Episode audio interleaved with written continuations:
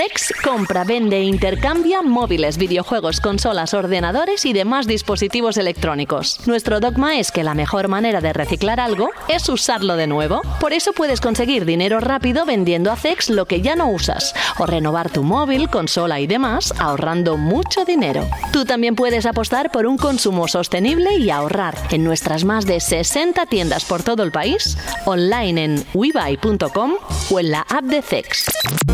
CEX patrocina Vandal Radio. Vandal Radio, Vandal Radio, Vandal Radio. Hola, hola. ¿Qué tal? ¿Cómo estáis? Es que, ¿sabéis lo que pasa? Que me acaba de pegar un rapapolvo el equipo de Vandal ahora mismo, solo porque se escuchaban doble. Digo, ¿qué pasa? Pues escucháis mm, doblemente y tan felices. Ya a mí, cuando era pequeño, ya me daban dos. ¿A vosotros no? Bueno, en fin, tonterías que pasan siempre al principio cuando nos ponemos a grabar, pero lo que no es ninguna tontería es compartir con vosotros y con vosotras siempre este ratito. Hombre, últimamente más que un ratito, como diría Jorge. A ti, José, te gustan los programas que sean de 8 horas. No, no es verdad. Pero bueno, así todo. Jorge Cano, muy buenas. Hola, buenas. Oye, qué sorpresa, ¿eh? Jim Ryan, que nos dice adiós con la manita, es uno de nuestros titulares. De hecho, vamos a comenzar el bloque de noticias. Nos ha pillado un poco a contrapié, pero esto va a ser un gustazo el poder analizar lo que puede suponer, ¿no? Sí, bueno, el hombre ya ha, dicho- ha decidido jubilarse, hace muy bien, me parece muy bien. A mí estos empresarios que suponemos siempre que tienen mucho dinero, ¿no? Porque llevan mucho tiempo en, el- en lo más alto y habrán, habrán ganado mucho dinero y que siguen trabajando más allá de su edad de jubilación, hacia los, hasta los 70, los 75, quién sabe. Me parece, siempre me da como la imagen esta de que, que triste, ¿no? Que no quieren disfrutar de la vida y que quieren seguir trabajando hasta que se mueran. Y me parece súper bien que haya decidido con sus 64 años que, mira, eh, chao, me voy el año que viene. Y bueno, un mandato muy intenso, ahora lo repasaremos, pero hemos hecho, ha hecho Fran una noticia explicando todo lo que el legado de Jim Ryan. Y bueno, pues llevaba solo de- desde 2019, que es hace cuatro días, como que, que dice, pero han pasado un montón de cosas desde 2019 hasta ahora en, en la marca, en PlayStation. Estaba pensando si Bobby Kotick está por esa edad, pero creo que es un poco más joven, ¿no? Porque este sí que va a ser difícil echarle de donde esté, porque tiene pinta de, de- del Mira, típico acabo, CEO. de, acabo de comprobarlo, tiene 60 años, Bobby Kotick. Ah, sí, es verdad, mira, el 63 nació, que es de estos que el dinero es el dinero y mientras el cuerpo aguante lo que sea por ocupar un, un sillón. Pero bueno, hay de todo, desde luego, y ole por todos aquellos o aquellas que se toman su tiempo para disfrutar también de la vida, que se trata de eso. Pero bueno, eh, volviendo al tema de Jim Ryan, sí que es cierto que se están, bueno, en, los, en estos minutos, en estas horas, que porque la noticia ha salido hace nada, ayer, bueno, esta madrugada, eso de las 3 de la mañana más o menos, o a la 1 más o menos, es cuando, hora española, es cuando hemos sabido esa decisión. Y también es verdad que en el artículo de Fran luego vamos a poder ver, hacer un pequeño balance de lo que ha sido su trabajo y su, también su influencia dentro de una compañía como es eh, PlayStation. Pero aparte de esto, gracias Jorge por conectarte. Vamos a saludar a Fran Gematas. Hola Fran. Hola, hola. Lo de Bobby Kotick, a que estás de acuerdo conmigo, a que tiene pinta de, de que este será el último en cerrar la puerta. Pues no lo tengo yo tan claro, ¿eh? Porque mm, no, porque si al final se formaliza lo de Microsoft y Activision, no creo que le queden eh, muchos años en la butaca, ¿eh? Bueno, aparte de eso, ¿tú cómo estás? Yo, yo soy muy simple, ¿eh? Yo no necesito ni, un- ni la mitad de la mitad de la mitad de la mitad de la mitad de la mitad del dinero que tiene esta peñita, ¿eh? Yo con eso, con amigos, cervecitas, mis jueguicos, mis Pokémon, pa'lante. Pues mira, más feliz serás porque cuanto menos necesites, más contento vas a estar. Gracias, Fran, por conectarte. Alberto González, muy buenas. Ya sabes que nos estamos metiendo aquí en filosofía de la vida.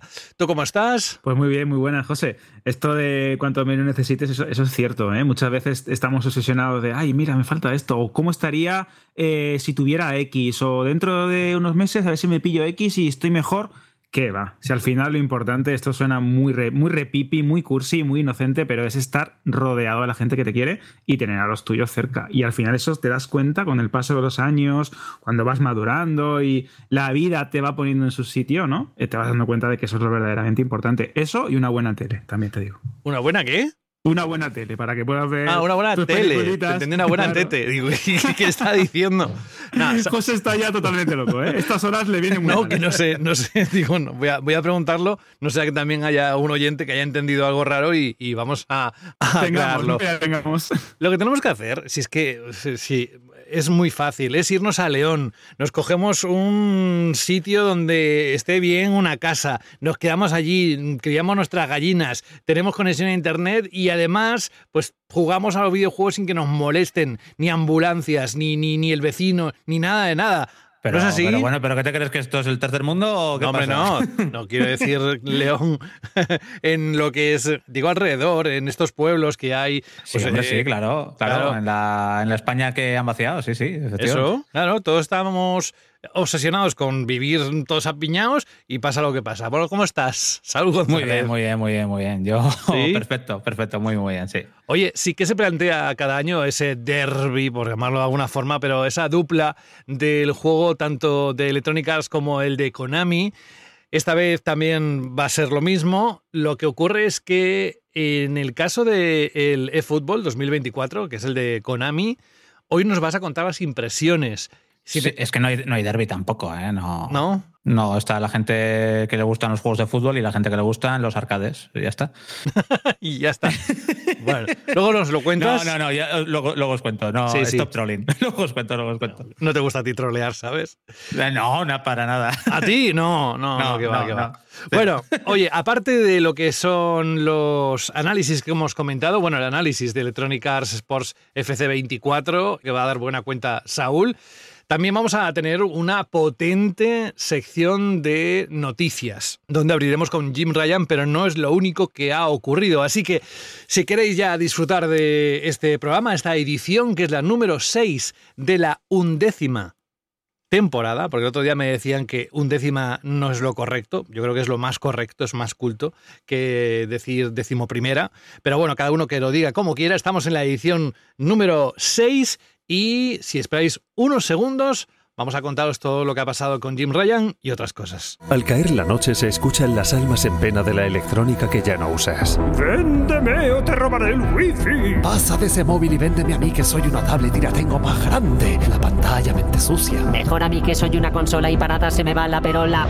Trae tus aparatos electrónicos a CEX y te daremos dinero en efectivo. Da una segunda vida a tus consolas, juegos móviles, tablets, ordenadores, películas y mucho más. Lleva tu electrónica a CEX y consigue Pastuki de la buena. Tiendas por todo el país y también online. Busca CEX.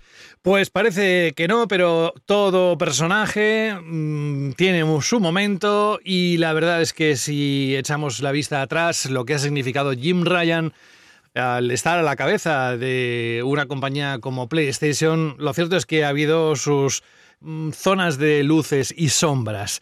Aquí muchas veces hemos dicho de... Vaya deriva que está tomando la compañía, ¿no? Pero bueno, vamos a hablar primero de lo que ha ocurrido y es que ni más ni menos que este mismo jueves hemos empezado el día con un bombazo informativo en la industria de los videojuegos, ya que el presidente de Sony Interactive Entertainment, Jim Ryan, dice adiós, anuncia su salida de la compañía durante el próximo año 2024. Todo empezó cuando un rumor publicado por el periodista de videojuegos Jason Schreier, que hablamos alguna que otra vez aquí de él, porque bueno, tiene sus contactos y la verdad es que está muy bien posicionado y, y suele contarnos alguna cosa, nos adelanta alguna información que luego se confirma. Luego, minutos más tarde, después de decirlo Jason Schreier, la propia Sony y el protagonista de la noticia, Jim Ryan, lo hacían oficial anunciando su salida de la compañía en marzo de 2024 debido a su jubilación. Y es que actualmente tiene 63 años. Llegó a Sony en el 94, justo antes del lanzamiento de la primera PlayStation, y durante sus casi 30 años en la compañía nipona ha ejercido diferentes roles, siempre involucrado con Sony Interactive Entertainment y viendo los lanzamientos de todas las consolas. En el 2011 fue cuando fue nombrado CEO de Sony Interactive Entertainment Europa y en 2019 ascendió a presidente de toda la compañía. Por su parte, ¿qué va a pasar ahora? Bueno, pues el CEO del grupo Sony, Kenichiro Yoshida, ha querido, por supuesto, mm, tener unas palabras para despedir a Jim Ryan, asegurando que ha sido un líder inspirador durante su mandato, sobre todo, ojo aquí, al supervisar el lanzamiento de PlayStation 5 en mitad de la pandemia del coronavirus. Dice, le estoy inmensamente agradecido por todos sus logros. Y lo que decía, ¿qué ocurre? ¿Qué va a pasar a partir de ahora? Pues Jim Ryan continuará ejerciendo su cargo en PlayStation hasta marzo del 2024 y a partir del 1 de abril del próximo año, Totoki, máximo responsable de operaciones y finanzas de Sony, será el que ocupe la presidencia de la compañía mientras mantiene su rol y deciden al nuevo líder de PlayStation. Y ahora, esto es un poco la noticia, lo que quiero preguntar al equipo es, bueno, más que preguntar, si tenemos que destacar momentos dentro de las decisiones de Jim Ryan, vamos a encontrar, o muchos de los usuarios pueden decir, pues por ejemplo está lo de subir el precio de los juegos a 80 euros, eh, el subir el precio de la consola por primera vez en la historia, abrir los exclusivos de PlayStation a PC, diversificar las líneas de negocio de PlayStation, cines, series, etcétera, compras de estudios con la mirada puesta en el juego como servicio, alguna que otra promesa incumplida. Esto es lo que pueden decir algunos jugadores. Pero os quiero trasladar la pregunta o las preguntas. ¿Ha sido un líder honesto? ¿Os da la sensación? ¿Ha ido de frente a pesar de que sus anuncios de futuro no parecía que iban tan alineados con el claim de para vosotros, jugadores? ¿Qué opináis?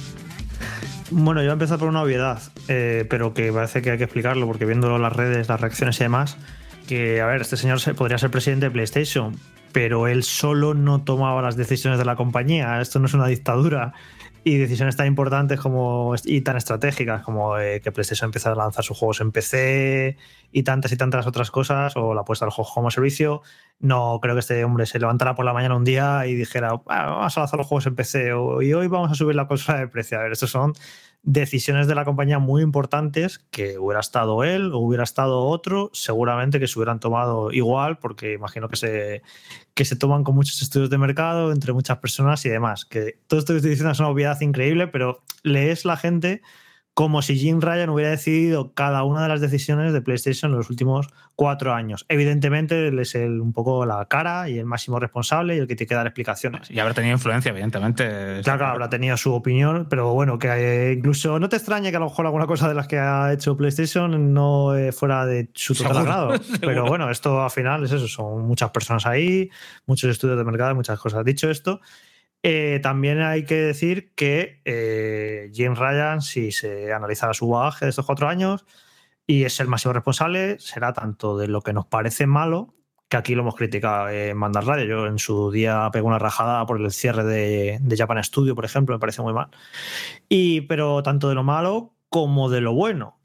Porque eso tampoco es que estoy, eh, como ya sabéis, ¿no? Lo de las reacciones en redes son tan extremas para lo bueno y para lo malo, pues a quien no le gusta nada Jim Ryan es el auténtico demonio. Pero claro, eh, eh, como digo, para lo que no te gusta, pero también para PlayStation 5 se está vendiendo la consola de Sony que mejor está vendiendo y la compañía unos ingresos espectaculares. O sea que económicamente, que es la función del presidente de una compañía, que la compañía vaya lo mejor posible y reciba los mayores ingresos posibles, pues si tenemos que valorar su bagaje, eh, su cargo de esta manera, eh, yo creo que incluso es notable, ¿no? La eh, PlayStation va estupendamente. Luego, como jugadores, como aficionados, cada uno en lo personal, pues ahí entran cierto tipo de decisiones y de cosas que mm, nos pueden gustar más, nos pueden gustar menos. Al mayor fanático de PlayStation le molestará que haya empezado a lanzar PlayStation sus juegos en PC, porque claro, ya pierde esa exclusividad y demás, pero las ventas y los resultados de PlayStation 5 le están dando un poco la razón. Eh, eh, ahora estamos viendo que lo de lanzar sus juegos en PC no está afectando negativamente aparentemente a las ventas de PlayStation 5, o sea que, y están sacando unos ingresos extra. Así que la jugada no parece que les haya ido muy mal.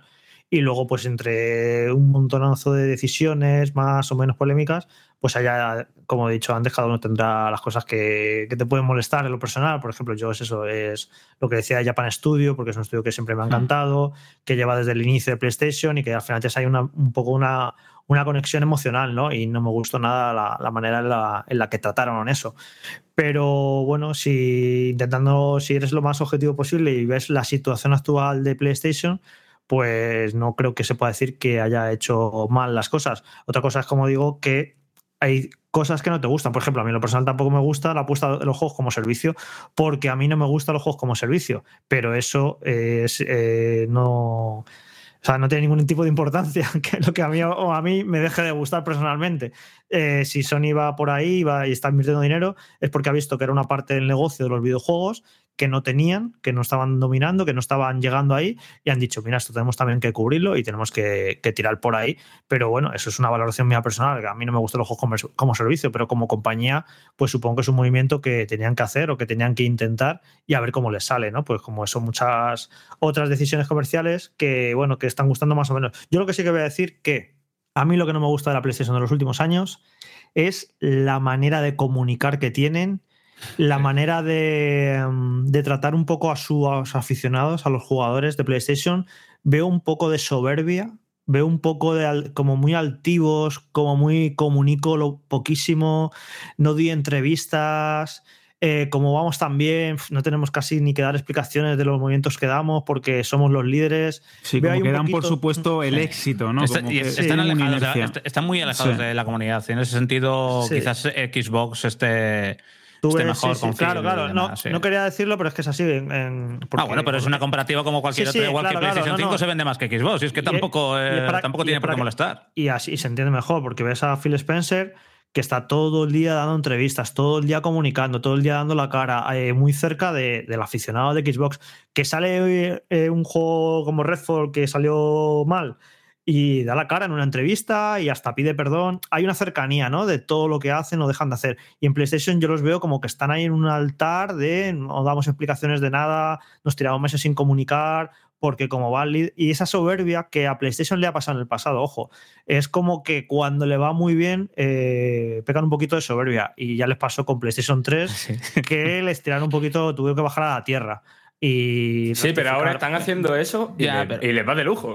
Ya, pero, Sí, pero igual, sí. pero, pero igual para PlayStation 6 no, y, por eso, y en realidad por eso es buena la competencia, porque cuando si las compañías dominan demasiado el mercado, al final es incluso hasta normal que se vengan arriba y por eso viene bien la competencia para que alguien te tire las orejas, alguien que, que te pueda mirar de tú a tú y que pueda competir contigo, porque si no es, es casi hasta, hasta lógico, vamos. Sí, así que bueno, yo en resumen, de todo lo que, lo que menos me gusta de la PlayStation de los últimos años, de todas las decisiones, es sin duda esto que he comentado último. Esa manera de comunicar y esa manera de contactar con el aficionado, creo que está muy alejado de su público y muy a su aire y muy un poco altivos. Y es lo que, lo que menos me gusta de toda la, gestión de, de Jim Ryan. Yo creo que todas, o sea, o la gran mayoría de las decisiones importantes que ha tomado eh, Sony Interactive Entertainment durante los últimos cuatro años de Jim Ryan, todo se debe al momento al- en el que Jim Ryan se sentó en, en su trono, ¿no? Por decirlo de alguna manera. Porque antes de que llegara él, había tres Sony's Interactive Entertainment. Cada una con su seña de identidad, por decirlo de alguna manera. Estaba Europa y hacían su comunicación y sus proyectos de una manera. Estaba Japón, que evidentemente tenía mucha influencia y, lo mismo. Y por otra parte estaba Norteamérica. Cuando llegó Jim Ryan, eh, eh, no fue una transformación que fue haciendo él, ¿no? Él fue el, el que al final se ocupó de la compañía una vez se transformó. Se transformó de manera de que se centralizó en Estados Unidos todas las decisiones. Y evidentemente ha habido una occidentalización de Sony. Eh, que eso ha tenido sus cosas positivas y sus cosas negativas. La movida es que algunas de esas cosas serán positivas para uno y negativas para otro y viceversa. Al final, lo que ha estado haciendo PlayStation en los últimos años, estos años de Jim Ryan, no es muy diferente a lo que han estado haciendo casi todas las grandes compañías occidentales del videojuego, que es al final interesarse por otros mercados más, más allá del europeo norteamericano. Quiero decir, al final ese mercado tiene un tope y de eso pues se han dado cuenta muchas otras compañías y entonces pues están mirando a todos esos otros mercados antes de que le coman la tostada. Están mirando a China, están mirando a India, están mirando a Brasil, están mirando eh, al juego de móvil, están mirando al PC, están mirando a ingresos más allá de los videojuegos, es decir, las series de televisión, las películas, el cine, etc. Y después están mirando también a crecer. a comprar Insomniac, a comprar Bungie, a comprar Bluepoint. Es decir, cuando toque el momento, mm, que puedan mirar de tú a tú a Tencent y a la a compañía asiática que sea y, y no tengan que mirarle desde de abajo arriba. Y después, dicho eso, eso ha traído cosas que para mí son muy positivas y cosas que son negativas. La cosa positiva, o lo que yo veo lo más positivo que ha traído este cambio, ¿no? Es el lanzamiento de los juegos de PlayStation en PC. Es decir, mm, para mí la exclusividad en un electrodoméstico eh, me parece que es algo que está mal. Y para mí que más que toda la gente que pueda pueda acceder a un videojuego sin importar dónde juegue, es eso, algo positivo. Por otra parte, lo más negativo que ha traído, diría lo de Japan Studio, no sé no, si no me hubiera quitado Jorge, pero yo creo que, a ver, lo mismo, esto el año que viene ya mm, cambia, cambia el discurso de esto, ¿no? Porque lo mismo el año que viene ya empiezan a salir otras cositas y tal. Pero desde 2020 hay una homogenización tremenda del catálogo de PlayStation. De mm, todo lo que sacan, todo lo que han sacado en los últimos tiempos, excepto muy poquitas excepciones, son aventuras de acción narrativa en mundo abierto. Y que sí, que a todos nos gustan, pero también nos gusta más mm, la variedad, ¿sabes? De muy entre comillas esto, ¿no? Pero que parece que estamos jugando al mismo juego, cambiando de muñeco, poniendo al Aloy, al Spider-Man, al del Chuchima, al que sea. Y no sé, yo echo de menos a la, a la PlayStation que era que sí, que a lo mejor no dedicaba a todos los proyectos la misma cantidad de pasta, pero yo echo de menos a la PlayStation súper creativa y que hacía cosas, a lo mejor no experimentales, pero que a lo mejor financiaba, bueno, iba a decir, a lo mejor financiaba un The Last Guardian, pero lo mismo no es el, el, mejor ejemplo porque eso, pues, mm, decía, el mejor juego del mundo, pero eh, no tuvo que dar demasiada pasta. Pero que eso, que, que, que no solo se guiaba por lo que va a gustar a todos los jugadores, sino que a veces financiaba proyectos que bastaba con que gustara a cierta cantidad de jugadores. Y ahora todo lo que sacan tiene que gustar a todo el mundo, porque invierten demasiada pasta en cada proyecto. Y eso me gustaría que, que no continuara siendo así. Es que eso que dices, Fran, es muy cierto. Y para mí es posiblemente el mayor error de la PlayStation actual.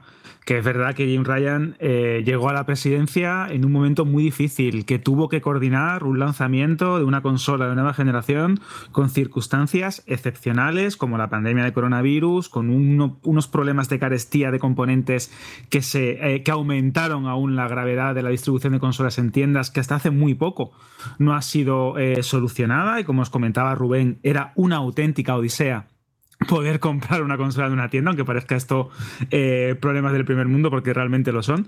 Pero es cierto que ese lanzamiento de Play 5 con esa apuesta por una consola con formato físico y una consola eh, enteramente digital ha sido todo un éxito, que les ha funcionado la estrategia que ahí tenemos las cifras de ventas, más de 41 millones, cerca de 42 millones de consolas vendidas, demuestran que eh, Jim Ryan también ha hecho cosas bien, pero sí es cierto, retomando el, el argumento que comentaba Jorge en relación a la comunicación y a la manera de comentar y planificar eh, lo que sería, mm, eh, como diríamos, las, eh, la forma de vender los videojuegos al público, la manera de, que- de hacer que tus clientes se identifiquen con la marca ha sido realmente nefasta. Empezamos con un ejemplo, con queremos dar a los jugadores la certeza de que están comprando una consola de próxima generación. No creemos en la estrategia de nuestro rival, ¿no? En relación a las declaraciones que hizo Microsoft sobre el fin del concepto de las generaciones de consolas. Y claro, esto era una apuesta como vais a tener juegos originales, vais a tener juegos que verdaderamente demuestren potencial, el poder o las capacidades de la máquina que estás adquiriendo. En este caso, esto fue en 2020.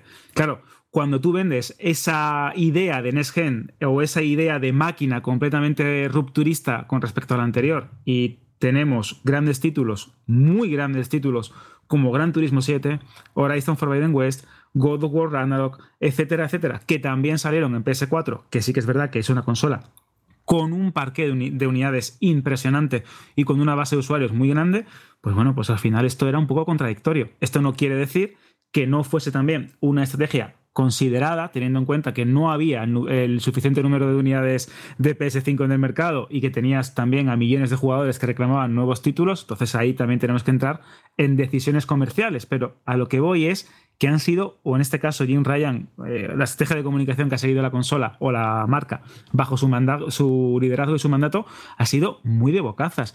Luego, no olvidemos que también fue eh, bajo su mandato la directiva o la directriz de las actualizaciones de pago de, para juegos de, eh, de Play 4 en Play 5. A mí esto me pareció bastante controvertido y fue también un momento de decir, vamos a ver, me estás diciendo que yo compro un juego en Play 4 y ahora tengo que pagar 10, 15 euros para actualizarlo para poder jugar en PS5. Si he comprado la versión de Play 4 y estoy jugando en Play 5 porque tengo que pagar por tener mejores gráficos. Esto es un poco eh, el, punto opuesto a lo que estaba también Microsoft en ese momento vendiendo, con, ya no solo con la generación, sino un ecosistema y una plataforma mucho más unificada que te permitía jugar a la versión que querías en la plataforma que querías.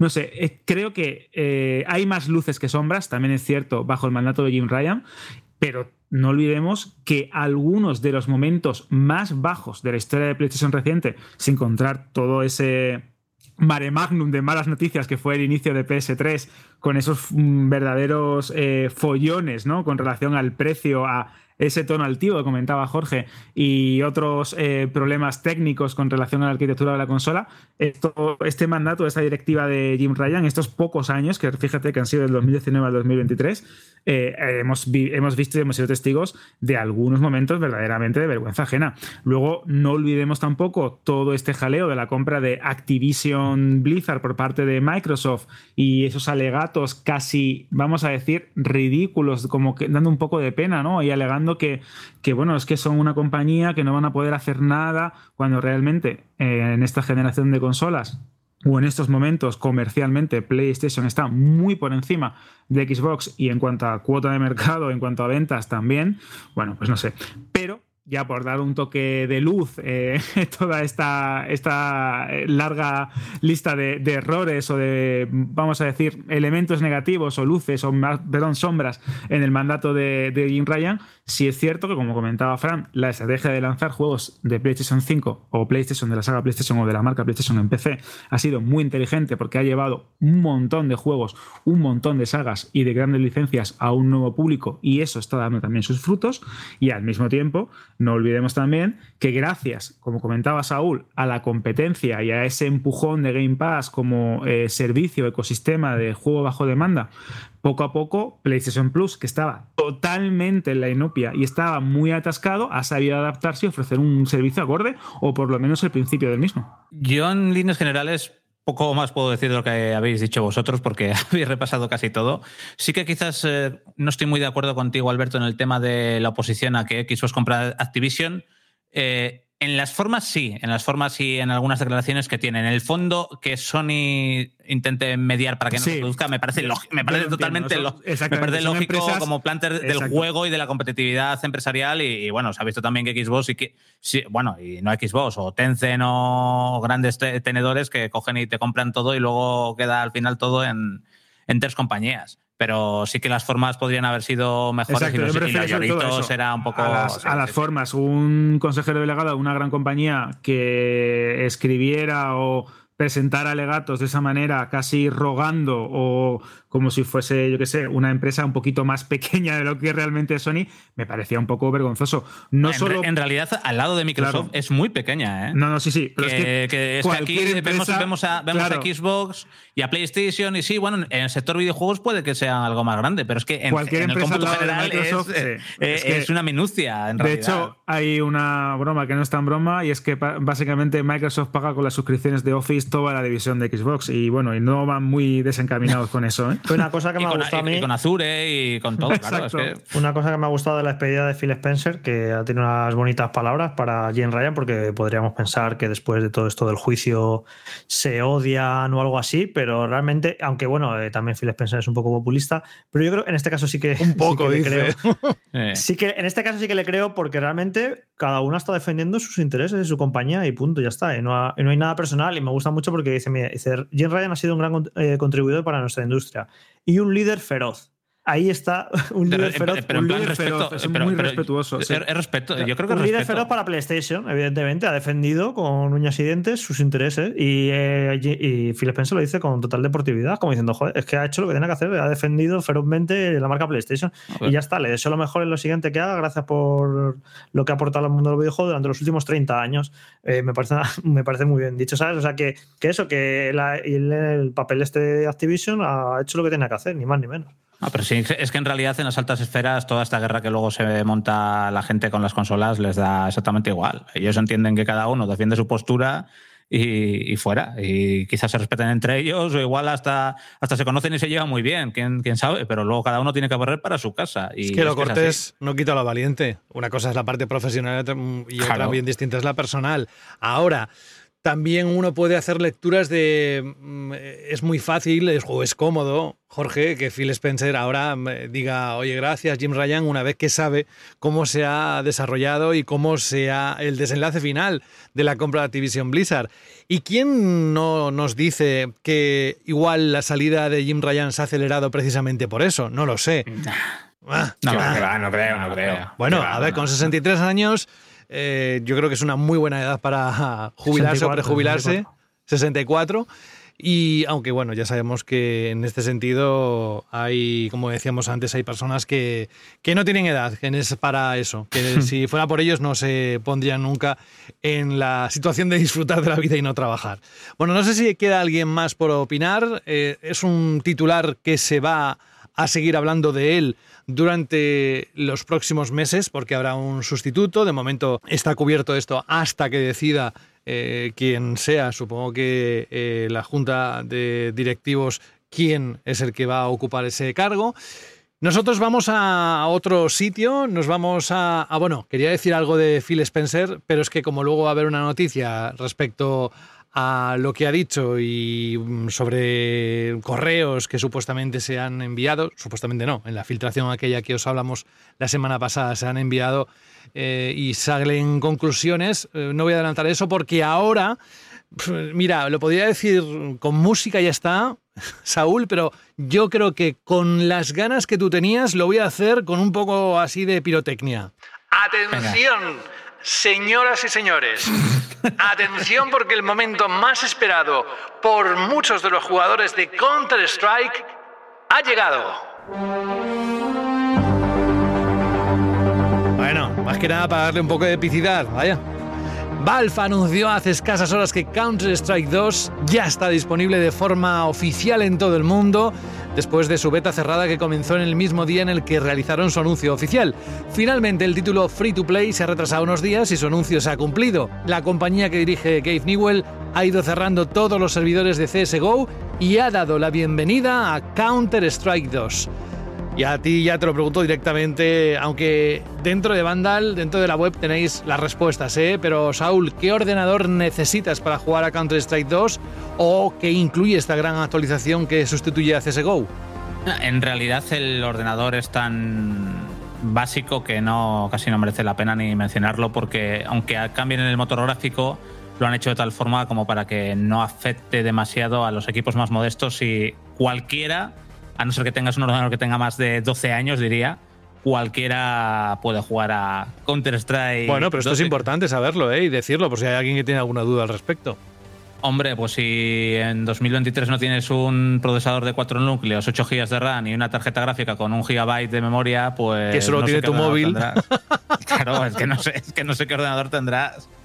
Es que son un poco básicos estos requisitos mínimos, no sé para qué resolución serán ni para qué tasa de FPS, pero bueno, en principio queda- también tendrán que optimizar el juego, que CSGO ya sabemos cómo salió en su, en su primer momento y aquí habrá cosas que actualizar todavía, pero en principio casi cualquier persona yo creo que puede jugar, que jugara a Counter-Strike Global Offensive eh, podrá jugar a, a Counter-Strike 2. ¿Y tú que es estabas- actualización de motor. Tú que estabas dando palmas con las orejas, así a grandes rasgos, ¿eh? porque luego, evidentemente, en la web lo explicamos todo con detalle, como no puede ser de una página web como, como Vandal.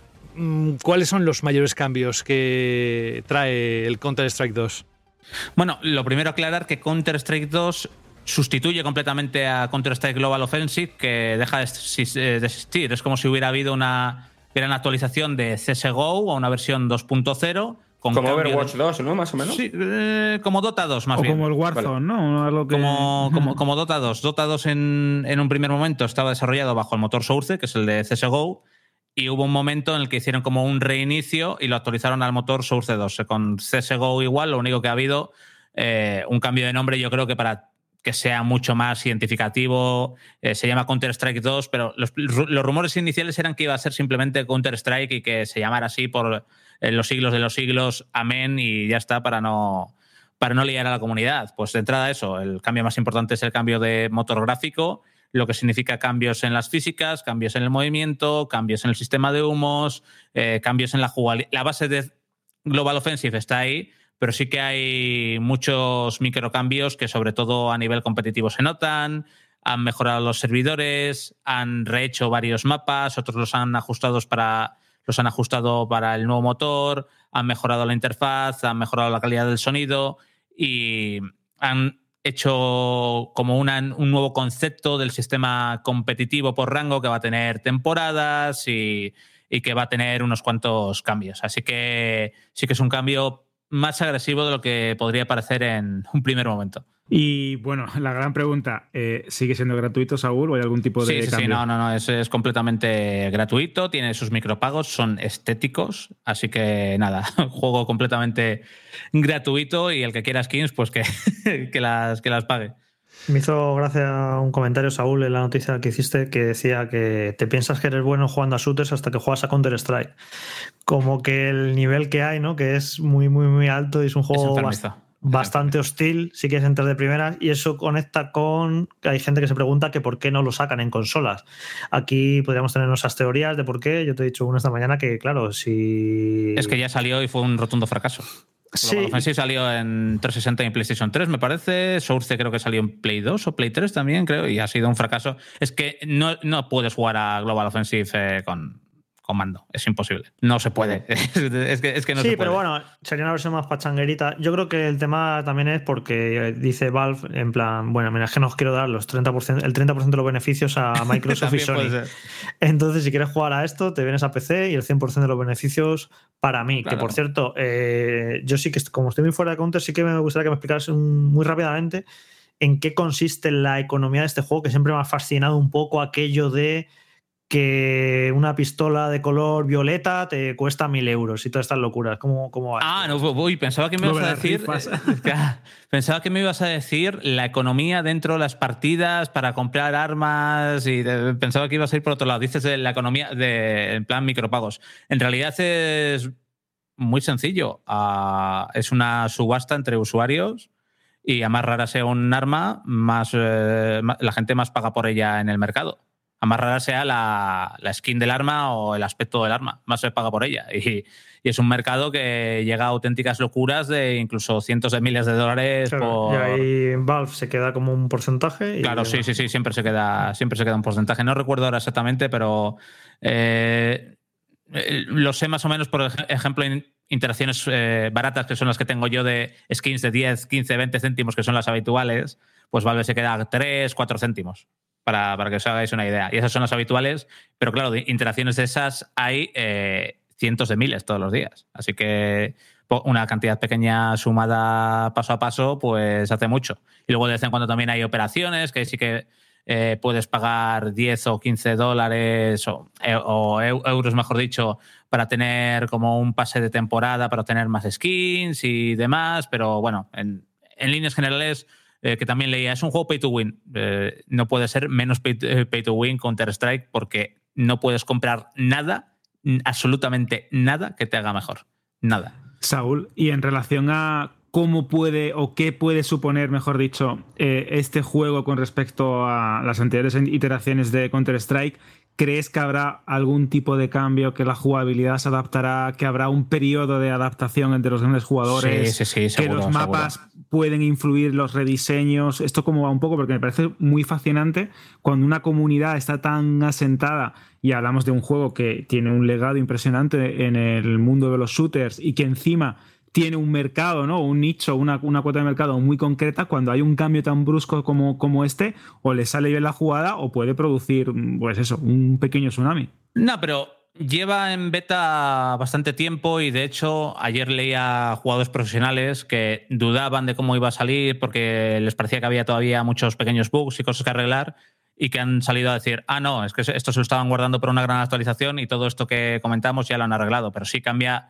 muchísimo. En Counter-Strike es muy importante hacer uso de granadas de humo, por ejemplo, para, eh, para, entrar en ciertos lugares y con el cambio de motor cambia los sitios en donde tienes que apuntar para lanzar esa, esa granada, cambian ciertas localizaciones, hay microcambios en los mapas que te cambian la forma de, de jugar. Es un juego muy, muy, muy, muy específico de jugar, sobre todo al alto nivel, porque a niveles bajos al final, pues eh, tienes que defender una bomba, más o menos te quedas más o menos en el sitio. Si tienes buena puntería, coges, eh, te, cargas a quien sea y ya está. Pero a niveles ya medios altos tienes que saber un montón de conceptos de cómo usar las granadas en cada momento, dónde tirarlas, cuándo tirarlas, imaginarte dónde está en cada momento cada, cada rival. Es un, y cada microcambio de cada mapa cambia mucho de cómo se pueden ejecutar ciertas estrategias o no. Es, eh, es muy interesante, pero es, super, es mucho más profundo de lo que la gente puede llegar a pensar. No, no, yo creo que la gente piensa correctamente o dimensiona eh, que el título es o tiene mucha profundidad y que,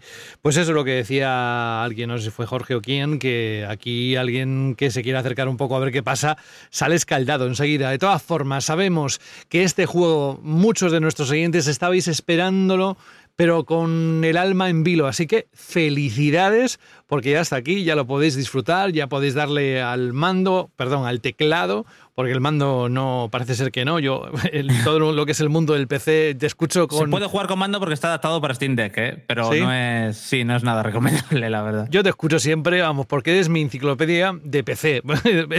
porque yo no tengo, además. O sea que, bueno, oye, vamos a cambiar de tercio, dejamos software, nos vamos a hardware, porque en este 2023 Todavía quedan meses para que acabe, es posible que salga algún anuncio más, se presente algún dispositivo más, pero a la PlayStation VR 2 le ha salido competidor. Y es que la empresa responsable, si antes hablábamos de cómo era Valve, que yo creo que es una empresa curiosa, también muy profunda de entender con todos sus negocios, su alcance, etcétera. Pues imaginaos la, una empresa que aglutina Facebook, Instagram y WhatsApp, o pensad cuántos servicios de estos habitualmente utilizáis. Hay gente seguro que dirá, ninguno de estos, porque yo utilizo Telegram, porque, bueno, vale, pero mucha gente sí. Bueno, pues la empresa responsable de esas compañías ha anunciado oficialmente, como sabéis, su nuevo casco, ojo, de realidad virtual, pero también con realidad mixta para el público en general. Se llama MetaQuest 3, por fin llega, será el 10 de octubre, estará disponible en dos modelos, uno de 128 GB, que cuesta casi 550 euros, y el de 512 GB llega hasta los 700 euros. La novedad principal de MetaQuest 3 respecto a sus predecesores es la realidad mixta, como decía, que permite aunar los juegos y las aplicaciones con el mundo fuera del headset. Además, permite que la función de Quest 2 para ver nuestro alrededor tras tocar el casco sea, ojo, porque esto me parece un avance, a todo color. O sea que sabemos que, por ejemplo, en la VR2 pues es en blanco y negro y de aquella manera. El dispositivo será compatible con los más de 500 juegos y aplicaciones ya disponibles para Quest y Quest 2. Muy mm, positivo y muy a valorar por parte de Facebook que haga esto. Y en diciembre incluirá Meta, perdón, Facebook ya no es. En diciembre incluirá una aplicación de Xbox Game Pass que permitirá jugar a través de Xbox Cloud Gaming. Y ya para acabar, a aquellos que os gustan las especificaciones, el chip gráfico de este Quest 3 es el doble de potente que el de Quest 2. Los tiempos de carga son más rápidos. El sonido 3D tiene hasta un 40% más de volumen eh, que la generación anterior. La pantalla es Infinite Display 4K Plus, es decir, dos pantallas de resolución 2064 x 2208 píxeles, con un campo de visión de 110 grados en horizontal y 96 grados en vertical. Incluyen controladores Touch Plus con tecnología áptica True Touch y son considerablemente más delgados.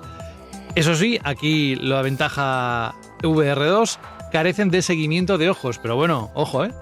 Nunca mejor dicho, que tienen realidad mixta, ¿no? cómo le gusta el chiste.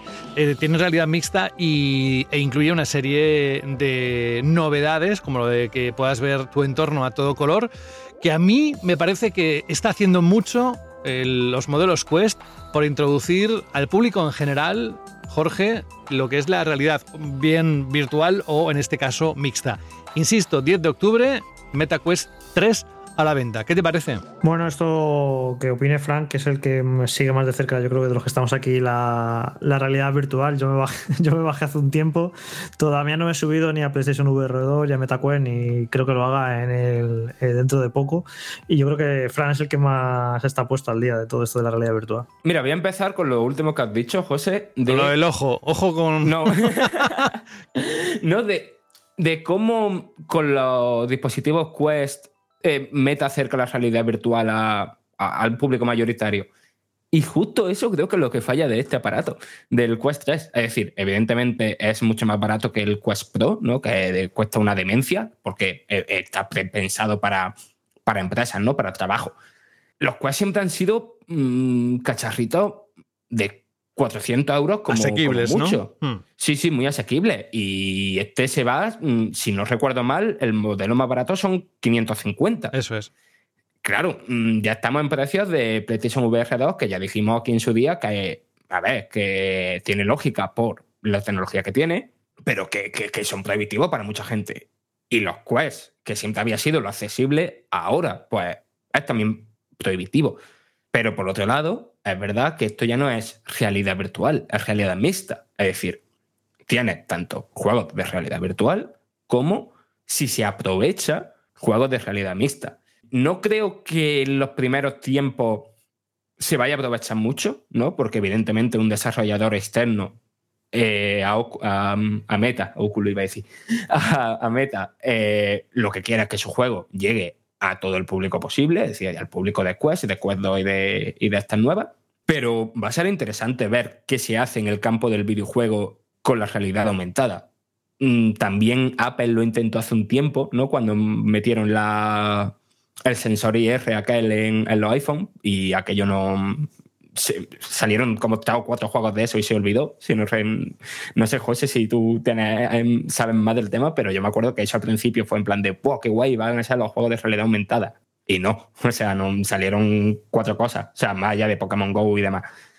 Y después las cosas que a nivel de especificaciones técnicas son bastante la leche, ¿eh? Estos, estos cacharros. Eh, no sé, la pantalla tiene pinta de ser increíble, los mandos también... Bueno, los mandos creo que son los mismos que trae eh, las Quest Pro, que son unas gafas que cuestan mil y pico pavos. Eh, no sé, yo lo veo para quien se vaya a meter en la red virtual y prefiera un dispositivo que no tenga conectado a una consola que pueda usar por sí mismo o, o- o que tengas PC, ¿no? Y también quieras usarlas, eso, para jugar al Half-Life Alyx y otras cosas que solo están en PC, pues yo creo que, que como lo han tenido siempre las Quest, eh, van a tener un, un público enorme. Y no sé, yo, yo la verdad es que llevo un tiempecillo que, que no me pongo la- las gafas, mis Quest 2, pero tengo Las otras sí, ¿no? que, ah, las otras es cuando me acuerdo, sí. No, de casi Vale. siempre. Pero... Ah, por eso, por eso están las farolas de Madrid así. Ah, vale. El, otro día, Fran, me pegaron un tirón de orejas porque cuando me estoy quejando de la falta de creatividad de los videojuegos, me dijeron que eso es porque no juego a juegos de realidad virtual. Entonces, no digo que no tenga parte de razón, pero ahora mismo mi perspectiva de los juegos de realidad virtual vista desde fuera, como persona que no está jugando, a mí me parecen casi todos juegos de tiro al pato, un poco. No, no, pero. mm, ya, ya. Pe- Pero, es que, pero es que un poco es así. Tiro es que, pato. Pero es que tienes razón. O sea, no, no, no, Jo- Jorge, que tienes razón. Que sí, que de vez en cuando descubres alguna joyita. Igual que si te pones a navegar por las profundidades de Steam, e incluso de la App Store y de la Google Play Store, encuentras joyas y ideas súper originales. Y, y yo frecuentemente me abro la app de Oculus en el móvil en plan de a ver qué ha salido, tal, no sé qué. Eh, en la inmensa mayoría del catálogo son cosas que hemos visto mil veces, solo que adaptadas a la realidad virtual. Pero hay muy pocas cositas mm, realmente originales. Pues vamos a comprometernos desde aquí a que de aquí a final de año, un- una semana de estas que no haya mucha actualidad o lo que sea, y hacemos un programa hablando un poco de cuál es la situación actual de la realidad virtual. Eh, a lo mejor hay juegos que no estamos viendo y que están geniales, y bueno, intentamos incluso traer a alguien que sea muy experto y que nos pueda dar un poco de luz. Pero no sé, no, no o comunican muy mal, los ha quedado demasiado nicho, pero no sé, yo no veo esas grandes experiencias revolucionarias de realidad virtual y bueno, a ver si un poco también, pues eso, eh, nos ponemos las pilas y hacemos un poco qué juegos han salido en los últimos meses, este año, que merezcan la pena, porque claro, el PlayStation VR 2 lo que están saliendo son un montón de juegos que ya estaban disponibles en PC. Espérate, Básicamente, ¿no? espérate, Y- Alberto, porque hay noticias al respecto, ¿no? Pues sí, estábamos quejándonos de que no había juegos en PSVR 2 o que no teníamos títulos en PlayStation de realidad virtual. Y justo en este momento está Sony haciendo un especial con títulos, con videojuegos, que si queréis saber cuáles son y queréis estar atentos, porque de hecho parece ser que hay bastantes novedades, tenéis la página web y, de, y podéis estar informados con todo lujo de detalles con respecto a esta nueva jornada de, de videojuegos para PlayStation VR 2. Mira, un apunte para que no, no, no, no, no, no, se nos tiren a la, a la yugular por decir lo que hemos dicho del estado actual de la VR. Hay un juego que después no sé cómo, cómo saldrá, pero desde que lo anunciaron, creo a principios de año, le tengo seguida la pista, que es eh, Vampire de Masquerade Justice, que es, por, por lo que parece, un Dishonor en realidad virtual en el mundo de vampiro. Y tiene una pinta, mm, al menos para mí, alucinante. Y sale esto el, el 2 de noviembre. Así que apuntadlo porque, no sé, pinta bastante guapote. Me estaba imaginando ahora que ibas a decir, eh, estoy siguiendo la pista a un juego de unas piezas que son siempre las mismas, pero que van bajando, las tienes que alinear y entonces digo, ¿te imaginas que un día se le vaya la olla y diga algo así, Fran? Bueno, yo os dije hace unas semanas en algún programa que eh, había descubierto de nuevo Moss, porque en su día, en su lanzamiento, allá por febrero, sí que lo puse nada, muy poquito, y lo he estado disfrutando muchísimo. Y me parecía realmente un paso hacia adelante en lo que es la experiencia o en esa creatividad a la que aludías antes, Jorge, porque es realmente jugar de otra manera distinta y, puede haber verdaderas joyas. Ahora, también os digo, cuando tantos actores se están incorporando al mundo de la realidad virtual barra mixta, es porque 2024 va a venir muy fuerte y los próximos años eh, va a tener un protagonismo especial. Si a eso le añades que va a arrastrar a los desarrolladores a, a poder crear cosas directamente para esas máquinas con procesadores cada vez más potentes y con posibilidades cada vez más difíciles de imaginar hace unos años, pues creo, ya lo hemos dicho alguna vez, que el futuro tecnológico de gadgets eh, es, muy, es muy apasionante, muy interesante. Vamos a hablar de compañías que podrían estar en peligro. Tú dices, Jorge, que te gusta o te parece mejor la forma de comunicar de Phil Spencer que la de Jim Ryan y a mí me parece que, eh, bueno, hay mucho más de vende humo en Phil Spencer eh, que otra cosa. Porque a cuento de que un correo en el que se hable de una cosa así entre ellos. Pero bueno, porque esto se- son conversaciones que se pueden tener en reuniones y demás. Pero bueno, voy a explicarlo para que todo el mundo esté al caso. La gran filtración que sufrió Xbox la semana pasada, como sabéis, aquella que desveló sus planes de futuro, tanto de una nueva Xbox Series como de una nueva generación que comenzaría en 2028, también ha dejado ver otro tipo de información que nos ayuda a entender cómo funciona la industria del videojuego desde dentro. Hemos podido conocer, por ejemplo, cuánto pagaría la compañía por meter grandes lanzamientos día 1 en Xbox Game Pass o los proyectos que Bethesda prepararía para los próximos años, a pesar de que esa lista Jorge dice que, que huele un poco raro. Bueno, entre tanto bombazo informativo es normal que se hayan pasado por alto otras filtraciones y ya dijimos que saldrían más cosas en las siguientes horas. Bueno, pues aunque parece que tienen menos interés, mm, hay detalles, hay filtraciones, informaciones de que en realidad lo que nos ayudan es a valorar el estado actual de la industria. Es el caso de un correo electrónico firmado por Phil Spencer, jefe de Xbox y responsable de Microsoft Gaming, en ese mensaje, compartido por un periodista de Kotaku, Spencer explica que las grandes editoras de videojuegos no han sabido adaptarse al salto de la distribución digital y el juego por suscripción, y eso es algo que les pone en peligro de cara al futuro. En este correo, Phil Spencer se despacha a gusto diciendo que por qué existen los editores de videojuegos. Vamos, que lo plantea y continúa explicando que son estructuras formadas gracias a las dificultades de distribución física de antaño, es decir, antiguas, de hace tiempo. El jefe de Xbox explica que existían obstáculos que impedían el acceso a ese mercado y las editoras ayudaban a llevar los videojuegos de las desarrolladoras a las estanterías físicas. Estamos de acuerdo, eso es cierto. Sin embargo, al desaparecer esas barreras con la creación de tiendas digitales como Steam, PlayStation Store o Xbox Store, se logró una democratización a las que las grandes editoras no han sabido adaptarse. ¿Cuáles son esas grandes compañías? Electronic Arts, Ubisoft, Take-Two, incluso nombra Sony, Activision Blizzard y destaca eh, o pone como ejemplo ideas exitosas como por ejemplo Fortnite, Roblox, Minecraft, Candy Crush, Saga, el Dota 2, el Clash Royale. Sinceramente, esto tú lo pondrías en un correo, Jorge. Oye, que igual yo estoy equivocado y esto es de lo más normal, ¿eh? Muy claro, es que eh, está analizando la situación de la industria y precisamente todo lo que dice la gente que. ¿Pero a quién va dirigido esto? No lo sé, ¿A pero sus da igual. trabajadores? ¿Al aire? Me da igual, lo, lo importante es que es algo que piensa, que no es una declaración pública, que tienes que quedar siempre bien con hacer declaraciones públicas, y que es un pensamiento interno que hay, que es una reflexión súper interesante y que explica eso, eh, lo que yo critico de la falta de creatividad en la industria, lo está explicando aquí en este correo.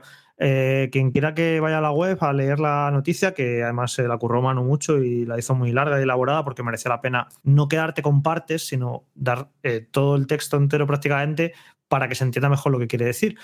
Y viene a conectar con lo que estábamos criticando antes de esa PlayStation falta de creatividad, que antes se lanzaba juegos muy locos, juegos muy creativos, que aunque no fueran a vender mucho, eran arriesgados, eran diferentes, y ahora se está reduciendo a muy pocas sagas, un tipo de juego muy concreto, muy basado en licencias y demás. Pues aquí Phil Spencer explica todo eso, explica por qué la industria, eh, con producciones cada vez más caras, de 100, 150 millones, 200 millones, cada vez puede arriesgar menos tienen que ir a usar marcas como Star Wars, a usar marcas como Avatar, en el caso de Ubisoft, y juegos que gusten a todo el mundo. ¿Y que gusta a todo el mundo? Pues los juegos de mundo abierto, narrativos, etcétera. Cada vez los juegos son. Los juegos AAA cada vez son más parecidos entre sí, todos tienen elementos de juego de rol, todos son aventuras muy, muy, muy parecidas. Cada vez, el, cada vez se arriesga menos, que esto yo soy muy pesado, vengo dando la matraca desde hace meses, de que me parece que está la industria del videojuego en uno de los peores momentos creativos de su historia. Y aquí Phil Spencer explica los motivos y lo explica muy, muy, muy bien. Y dice que, claro, que evidentemente las nuevas ideas y el, arriesgo creativo solo viene, pues viene de, las, de la escena independiente, de juegos pequeños, que sí se pueden permitir arriesgar y aportar nuevas ideas. Pero la industria AAA, AAA se ha vuelto tan cara y tan que no puede fallar porque son juegos que se tardan en hacer cinco años y que cuestan muchísimo dinero, que eso está limitando la creatividad totalmente. Y solo las ideas nuevas van a venir de los juegos pequeños. Y es, es una reflexión súper interesante que explica un montón de cosas que hemos estado aquí diciendo nosotros durante las últimas semanas y meses.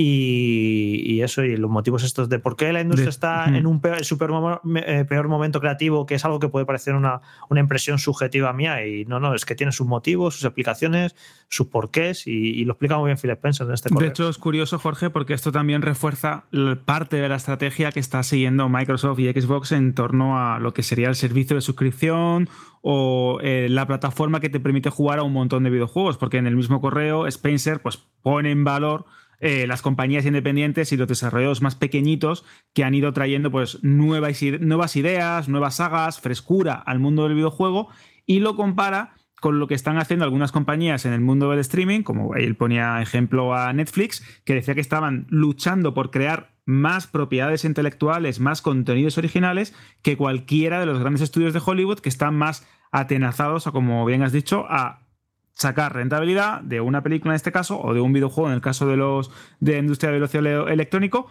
para poder rentabilizar esos pantagruélicos presupuestos que son colosales, que son muy complicados de amortizar y que se dilatan esos desarrollos y esos rodajes, si lo queremos también llamar así, a lo largo de los años. De hecho, eh, Ahora que estábamos hablando de grandes licencias, como el tema de Electronic Arts con Star Wars, eh, Sony con Spider-Man o otras licencias de Marvel y Ubisoft con, con Avatar, es curioso como hace unos años, cuando los desarrollos eran bastante más eh, asequibles o se podían o eran más baratos, las propias compañías se permitían el lujo de arriesgar con un montón de licencias, con un montón de sagas, algunas funcionaban, otras eran auténticos fracasos, pero raro era que una Electronic Arts, una Ubisoft o cualquier otra compañía o incluso Activision presentara títulos que salían de las habituales sagas del mundo del videojuego. En el caso de Electronic Arts, si os fijáis más allá de Star Wars, algún Need for Speed y sus títulos deportivos, hay muy poco original a no ser que vayamos a cosas muy concretas en el mundo de los indie.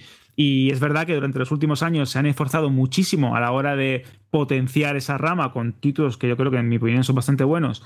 Y en el caso de Ubisoft también están esforzándose por tener una línea independiente un poquito más o menos original, pero es que es muy raro encontrar una producción con, vamos a decir, cierta solera cierta presencia que sea eh, original y que no pertenezca o a una saga, a una licencia o incluso a un, a un spin-off.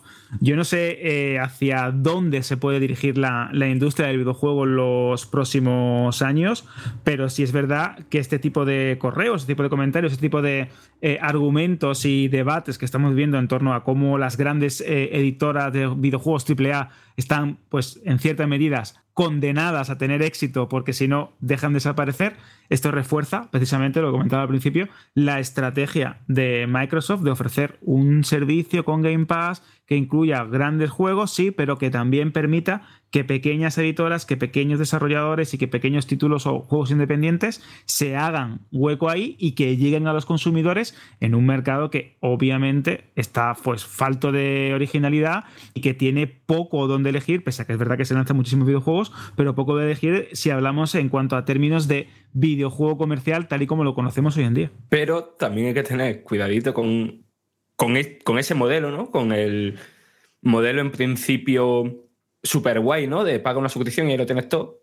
Porque, eh, por ejemplo, Devolver Digital eh, dijo hace. Creo que fue hace unos días. Sí, hace poco, sí. eh, de. mm, oye, que ha llegado un momento en esto de las suscripciones que han ido bajando y bajando y bajando los que nos pagan por los juegos y que ya no nos salió cuenta meterlo ahí. Y no sé, eh, es preocupante, es preocupante.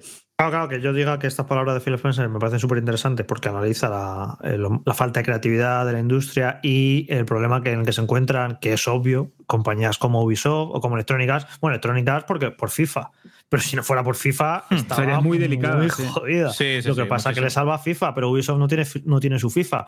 Y a Take Two le salva, bueno, pues que tiene ahí su. Las tarjetas tiburón de GTA. Tiene ahí el GTA, que cuando anuncie GTA 6 se va a acabar el mundo y tal. bueno, pero y NBA 2K también. y NBA 2K también, sí, pero que también, no te crees, ha pegado unos batacazos en los últimos años. Sí, sí, hay ahí un, la, la típica compañía de toda la vida lanzando, están un poco perdidas y no saben para, para dónde tirar. Es un momento muy, muy complicado, pero es que estoy de acuerdo con, esa parte, pero que eso no quiere decir que le dé la razón en que el, el futuro sea Game Pass.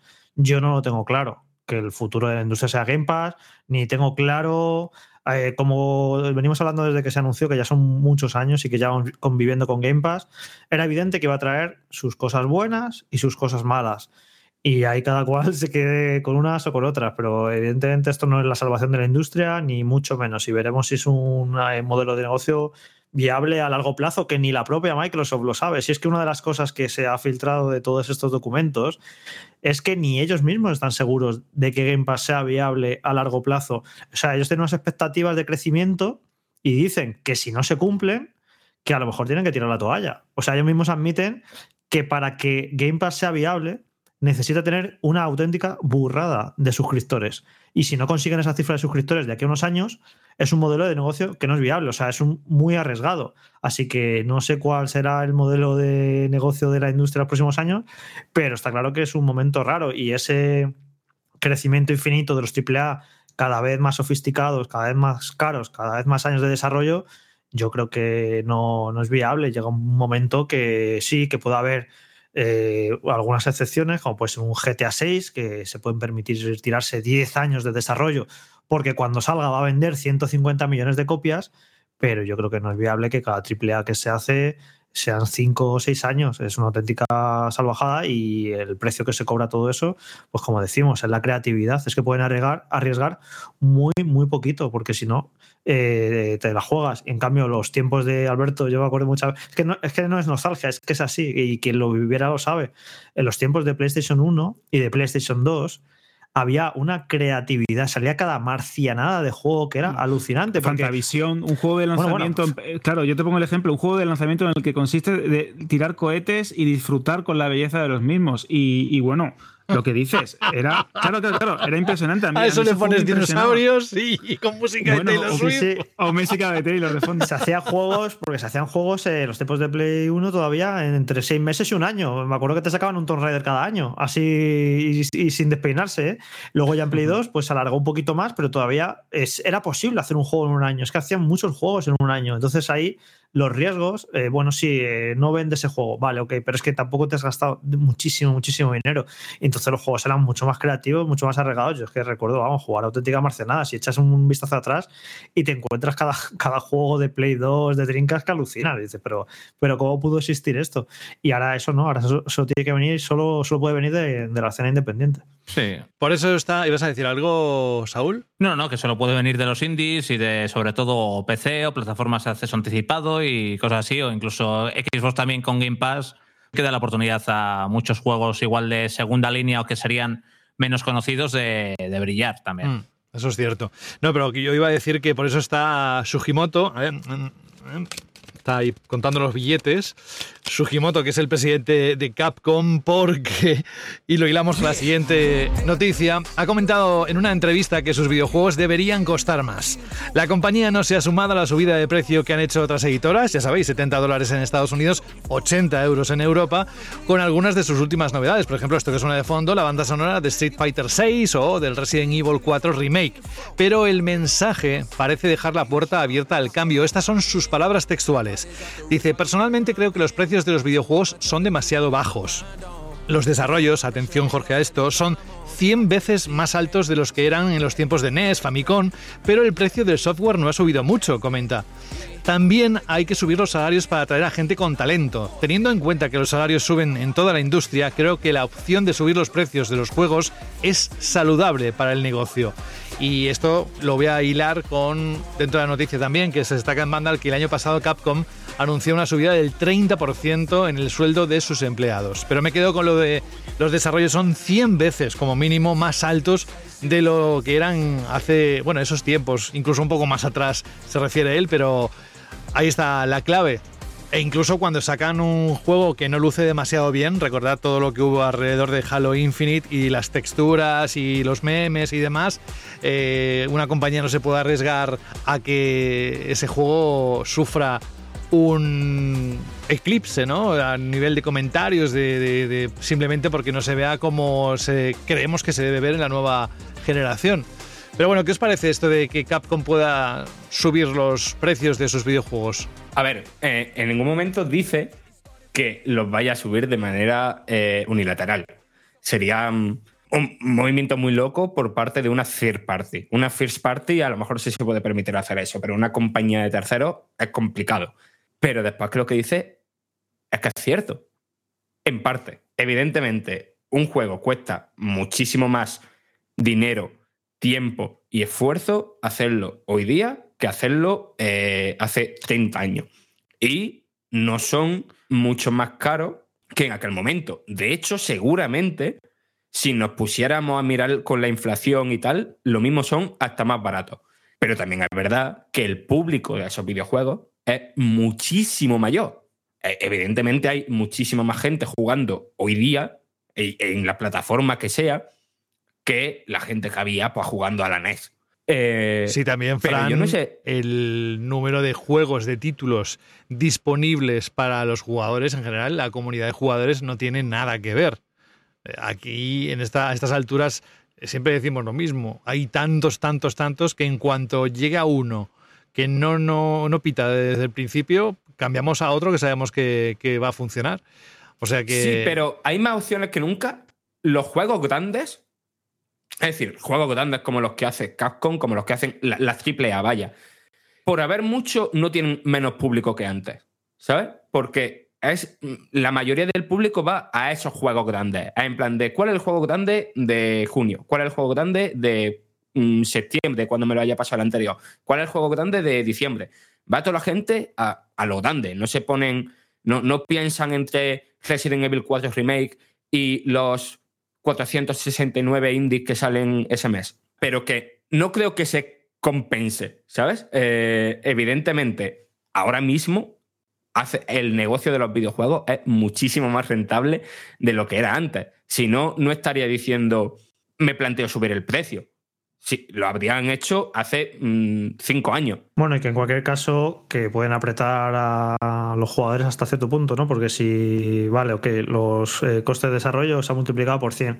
Vale, pues venga, eh, con esa, según esa lógica, pues que pongan los juegos a 200 euros y que los compren quien pueda, ¿no? Pues al final, eh, yo qué sé, pues no es mi problema que hayan subido los costes de desarrollo que se hayan vuelto tan, tan locos. No hagáis los juegos tan grandes, yo qué sé no sé, es como que al final lo que la gente se puede permitir en este ocio, pues es un, ya es bastante, ya es un hobby, yo creo, bueno, es que es como, como según lo miren, ¿no? Eh, es una discusión. ¿Es un hobby caro o no es caro el de los videojuegos? Depende de con qué lo compa- compares. Claro, en comparación con qué, eh, depende a qué juegos juegues, porque hay, hay una oferta ahora de free to play que podrías estar jugando todo el mes si quieres, prácticamente sin gastarte ni un duro. Hay, juegos buenísimos, gratuitos. Entonces, bueno, es caro si quieres estar al día de las últimas novedades, de comprarte el juego de lanzamiento del mes o los dos juegos más importantes de cada mes y te gastas 80 euros en cada uno y te gastas 160. Claro que es, es muy caro, pero nadie te obliga a comprarte la novedad de este mes. Puedes esperar a que pasen unos meses y, y hacerte con las ofertas. Así que bueno, esto de que es una afición cara o no de los videojuegos, depende cómo te la tomes, pero es evidente que el precio de los juegos pueden apretar hasta cierto punto. Yo, de hecho, ya dije cuando eh, la subida de precios que hubo al principio de esta generación de 80 euros, que a mí, personalmente, me parece una auténtica burrada pagar 80 euros por un juego y que lo pagaría por muy, muy, muy pocos juegos. Pero por muy pocos juegos yo creo que merece la pena pagar 80 euros. Pongamos un ejemplo concreto, ¿a qué me refiero? Lo pagaría por un GTA 6, por ejemplo, porque sé que va a ser un juego que va a estar tan bien hecho, tan cuidado, 10 años de desarrollo, que se nota en cada poro, que es una cosa como una exquisitez del- de lo bien hecho que está, que dice, mira, es que lo pago porque es que creo que, que merece la pena pagarlo porque es, es un producto que es, un- es increíble en todos los aspectos. Pero yo, sinceramente, hay muy pocos juegos que, para mí, desde mi opinión subjetiva, merezca la pena pagar 80 euros. Entonces, cada uno pondrá su baremo de hasta dónde llega, hasta los 70, hasta los 60. Cada uno estará dispuesto, ¿no? Pero yo no creo que haya mucho más margen para subir el precio de los juegos, sinceramente. Eh, entonces, bueno, de hecho, Capcom no los ha subido en esta generación. Capcom todavía está sacando sus juegos, creo que por 60 euros o por ahí, lo- los, que suelo ver. No ha sido de las que se sube al carro de los 80, como Activision y demás. Pero yo no creo que haya mucho más margen para apretar a la gente. Y si, yo qué sé, por los juegos subiera ya 90 euros, yo creo que hay como ciertas barreras psicológicas, que eso es personal, evidentemente, en cada uno. Y que no estás dispuesto a pagar ya determinada cantidad por un juego. Para mí, los 80 ya es una barrera psicológica. Me parece un- muchísimo dinero, 80 euros pagar por un, por un juego, lo siento. Y, cuan- y más cuando hay tanta oferta y cuando hay tanto juego bueno, incluso gratuito, no sé, me parece casi un pequeño lujo gastarse 80 euros en un juego, pero eso ya cada uno sabrá lo que hace con su dinero. Pero en cualquier caso, que el señor este, o sea, lo que ha dicho el presidente Casco, tiene razón por un lado, que los costes de desarrollo se han disparado y que los juegos respecto a los, 90, los años 90 no han subido de precio, sino que incluso si ajustamos inflación y demás, incluso son más baratos, pero eh, es cierto que es que tampoco queda mucho más margen, no se puede apretar mucho más el precio de los juegos porque la gente no lo va a comprar. Hombre, lo están haciendo en parte con distintas estrategias, ¿no? O sea, por un lado, priorizar el digital y que cierta parte, o sea, y que, y que de cada juego, ¿no? Les entre más dinero directamente, eh, haciendo la movida de del acceso anticipado de tres días para que, yo qué sé, un 5% o menos de los jugadores interesados pues se gastó, compren una versión más cara con O acceso más. anticipado. O más. Hay mucha gente que compra, porque el acceso anticipado encima suele ser en juegos eh, multijugador y la gente pica muchísimo. Sí, sí, Muchísimo. le está saliendo bien eso, ¿eh? Con- Muchísimo, con muchísimo, muchísimo, muchísimo. Luego incluso para- con con- Starfield, sí, también. claro. Con Hogwarts Legacy, que la gente tiene tantas ganas que se compró la edición esta que costaba un poquito más cara por poder jugar unos días antes. Cada vez está- yo creo que ya se va a implantar casi ese sistema con todos los juegos. Y ahí, por ejemplo, Jorge, con Starfield, eh, lo que hizo Microsoft con Game Pass de tener como un DLC upgrade de Game Pass que pagas 30 euritos y lo tienes una semana antes, días antes, y demás, ¿no? o, bueno, cinco días antes, eh, pues es una jugada redonda para remonetizar Game Pass o para sacar más rédito de, de Game Pass, que al jugador le viene bien, y de ver, pues para adelante y, y ya está. Sí, Y- ya lo la hicieron y con la Forza Horizon Capcom- 5, vaya.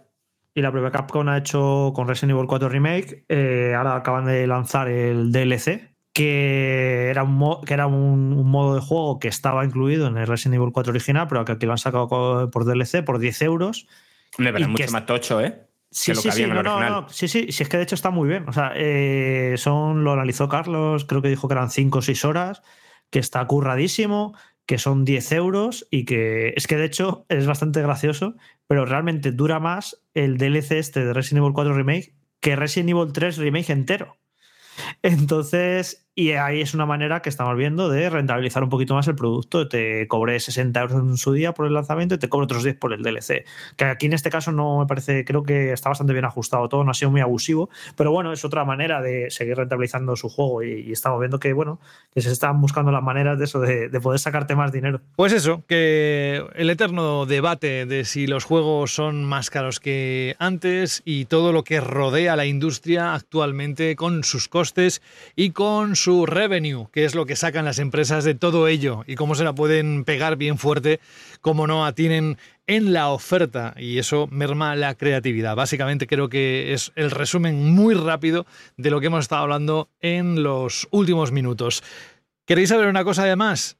que CEX es el mayor especialista en electrónica y entretenimiento de segunda mano en España. ¿A que no lo sabíais? Venga, hombre, pero si lo contamos cada semana. Bueno, que aparte de cuando uno juega a, no sé, cualquier título que dice Jorge, yo no gastaría más de, o yo no gastaría 80 euros en un juego.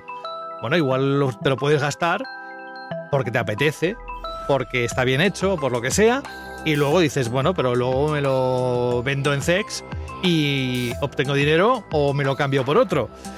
Bueno, vamos a repasar como cada semana, ya que CEX es nuestro patrocinador de Banda al Radio.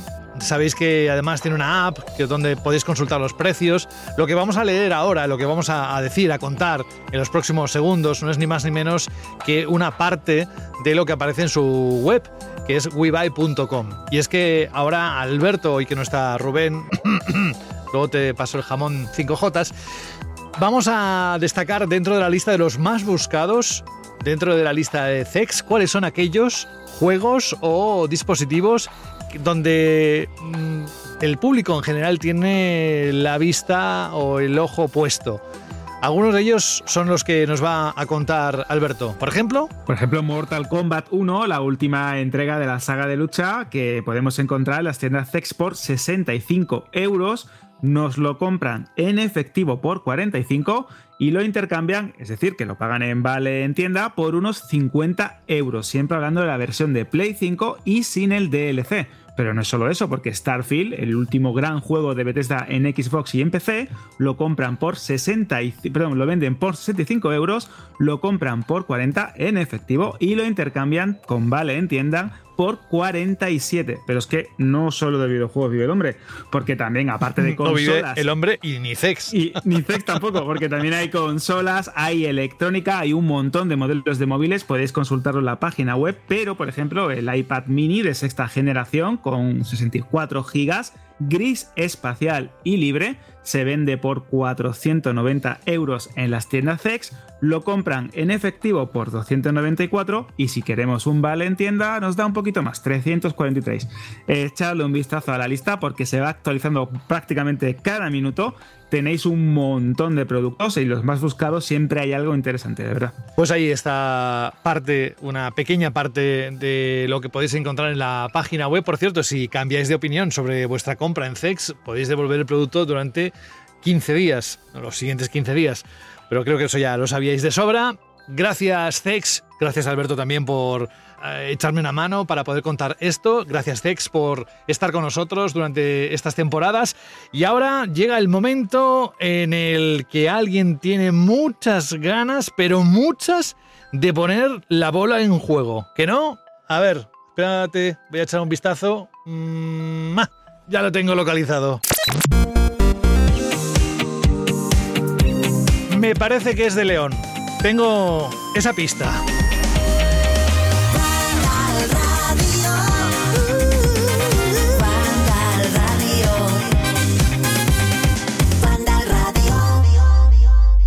La pelota está en mitad del campo y ahí está Saúl pendiente de comenzar el partido porque vamos con uno de los dos juegos simuladores de fútbol que son una tradición cada año, como sabéis, el FIFA, que ya no se llama FIFA, que es el EA Sports FC 24 y la alternativa que es la de Konami. Pero vamos primero con la de EA Sports.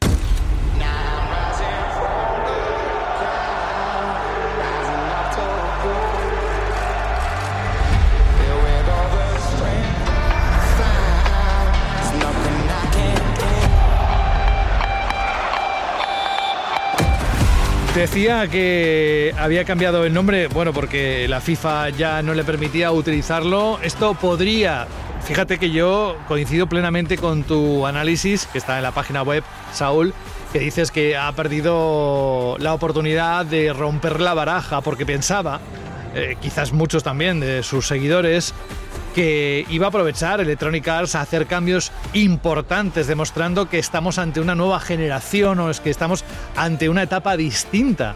Pero en realidad dista mucho de esa revolución que quizás esperábamos, ¿no?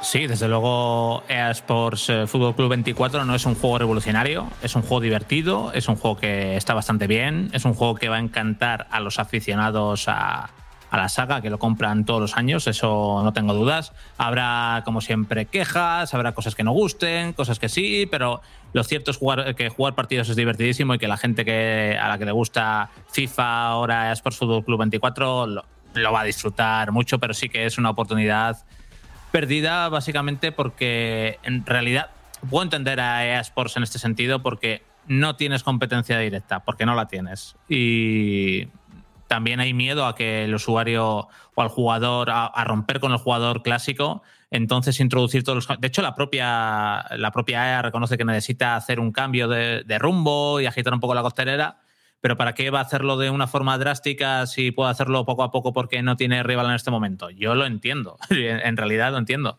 Pero bueno, sigue siendo para mí una oportunidad perdida de que cambien más cosas más allá del nombre o de que se mejoren ciertos aspectos jugables o retoques, porque en los modos de juego hay novedades y ajustes, pero no demasiados. En el campo la jugabilidad está ahí, sí que hay cosas que funcionan un poquito mejor, pero está bien. Y el tema de Ultimate Team, que la mayor, eh, el mayor añadido es la llegada del fútbol femenino para hacer equipos eh, mixtos. Y bueno, empiezo por eh, donde queráis, por los partidos primeros si queréis, o por donde, por donde os venga bien, vaya. Nos va bien todo. Evidentemente empieza por lo más destacado, porque ya sabes que entre estas iteraciones de, de, juegos que salen cada año, lo primero a lo que se va, lo primero que se destaca, es, son las, las novedades más importantes que introducen, o bien jugabilidad, algún aspecto técnico. Yo sé, partidos, por ejemplo, es, un, es una buena manera de empezar. Sí, bueno, a ver, a nivel de novedades, siempre, y esto es un clásico de, bueno, de EA y de todos los creadores de juegos de, deportivos, de poner mil nombres de muchas tecnologías para dejarlo todo muy bonito y esto del hypermotion y cosas así. Pero yo me voy a centrar en lo que he sentido realmente como jugador. Y de entrada, lo primero de lo que me di cuenta es que los porteros habían mejorado una barbaridad con respecto al año pasado, sobre todo en, en su reacción a segunda jugada, en despejar balones, sobre todo en tiros rasos por abajo y, y demás. Reaccionaban mucho mejor. Siguen teniendo algunos problemas con los tiros con efecto desde fuera del área, pero en líneas generales el trabajo con los porteros es bueno. El ritmo de juego me ha gustado bastante, pero bueno, el problema de esto de que me guste el ritmo de juego, que en realidad casi me gusta de inicio todos los años, pero luego coge, a lo va, le va aumentando la velocidad y se lo carga. Sea que ahora mismo me gusta, pero probablemente dentro de un mes eh, ya le hayan subido un puntito de velocidad y, y deje de gustarme. Luego también llegan nuevas animaciones. En realidad, todos los movimientos parecen mucho más fluidos. Da mucho gustito ver cómo se mueven los jugadores, eh, enlazar pases, hacer jugadas. Y el juego en sí es muy divertido de jugar y de ejecutar.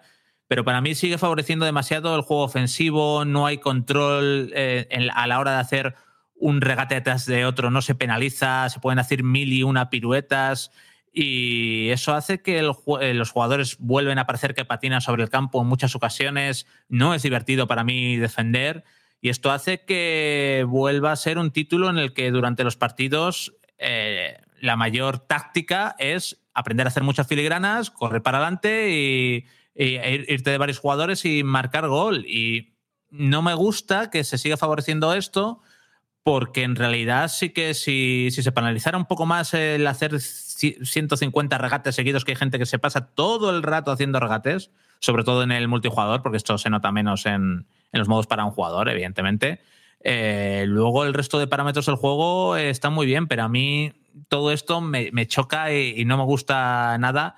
Pero yo creo que en realidad eh, yo soy el raro porque a muchísima gente sí que le encanta este fútbol fantasía, este fútbol un poco tan, tan, tan espectáculo exagerado en muchas ocasiones. Entonces yo creo que EA incluso tiene miedo de ser rupturista en este sentido y por eso sigue mejorando la fórmula jugable, pero apostando por eh, premiar la ofensiva en lugar de, de los defensas. Y esto Sí, sigue siendo así. A mí, eso, a mí eso me escama mucho, Saúl, porque es verdad que yo de vez en cuando juego y me gusta mucho un fútbol espectáculo, pero es que llega un momento en el que volvemos a lo de siempre. El ritmo de los partidos suele ser eh, muchas veces absurdo. Hay momentos en los que ya se suceden una serie de contragolpes, de ataques, donde apenas hay espacio para pues eso, trenzar, jugar, disfrutar un ritmo más pausado, a no ser que obviamente quieras especular con el resultado.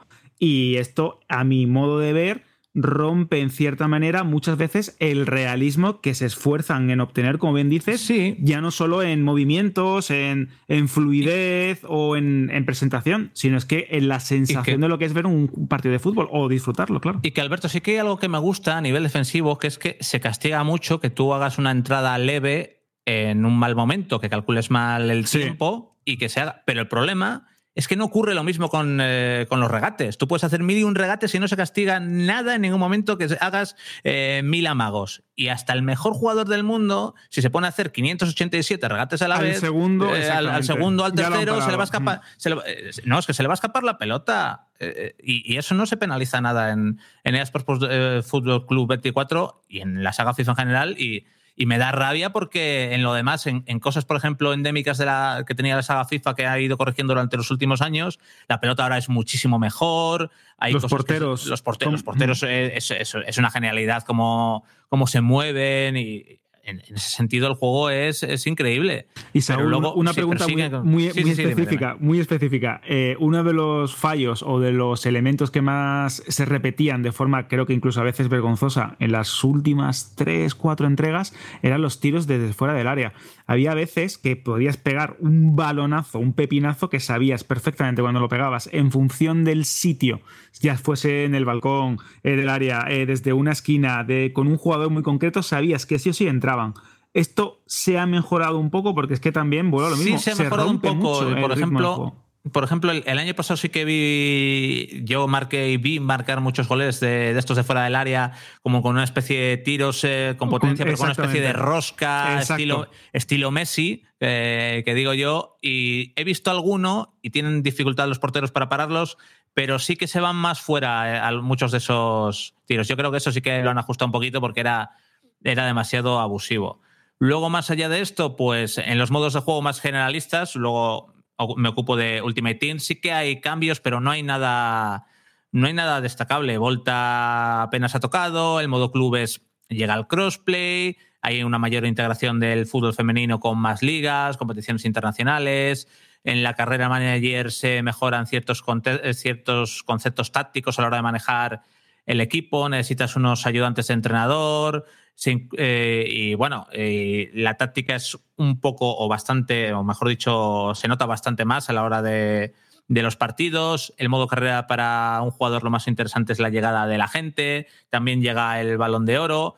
Pero más allá de estos pequeños ajustes, no hay nada y sigo echando de menos que se haga algo que homenajee, por ejemplo, momentos míticos del fútbol o que se repase la carrera de grandes jugadores, como por ejemplo hace NBA 2K, y no creo que sea nada difícil de conseguir. Igual que en su momento teníamos un modo carrera en el que nos eh, hablaba de la historia de un jugador ficticio, ¿por qué no hacer un modo carrera alrededor de una leyenda del fútbol? Es algo que, que reflejaría mucho amor por el deporte y que seguimos sin tener. Luego, en Ultimate Team, lo que más ha desatado la polémica de forma vacía y absurda, a mi parecer, es la llegada del fútbol femenino y de que ahora podemos hacer eh, plantillas mixtas con jugadoras y jugadores de fútbol. Y yo te diré que de mi plantilla, tengo dos o tres eh, fichas o tarjetas o dos o tres jugadoras que son buenísimas y que son súper rápidas, técnicas y que están muy bien. Y la, gente lo ha criticado en plan, no, es que no es realista, tampoco es realista jugar con, con Ronaldo Nazario que ahora tiene 150 kilos y, y sigue apareciendo ahí con 20 años, ni con Pelé, ni con Maradona.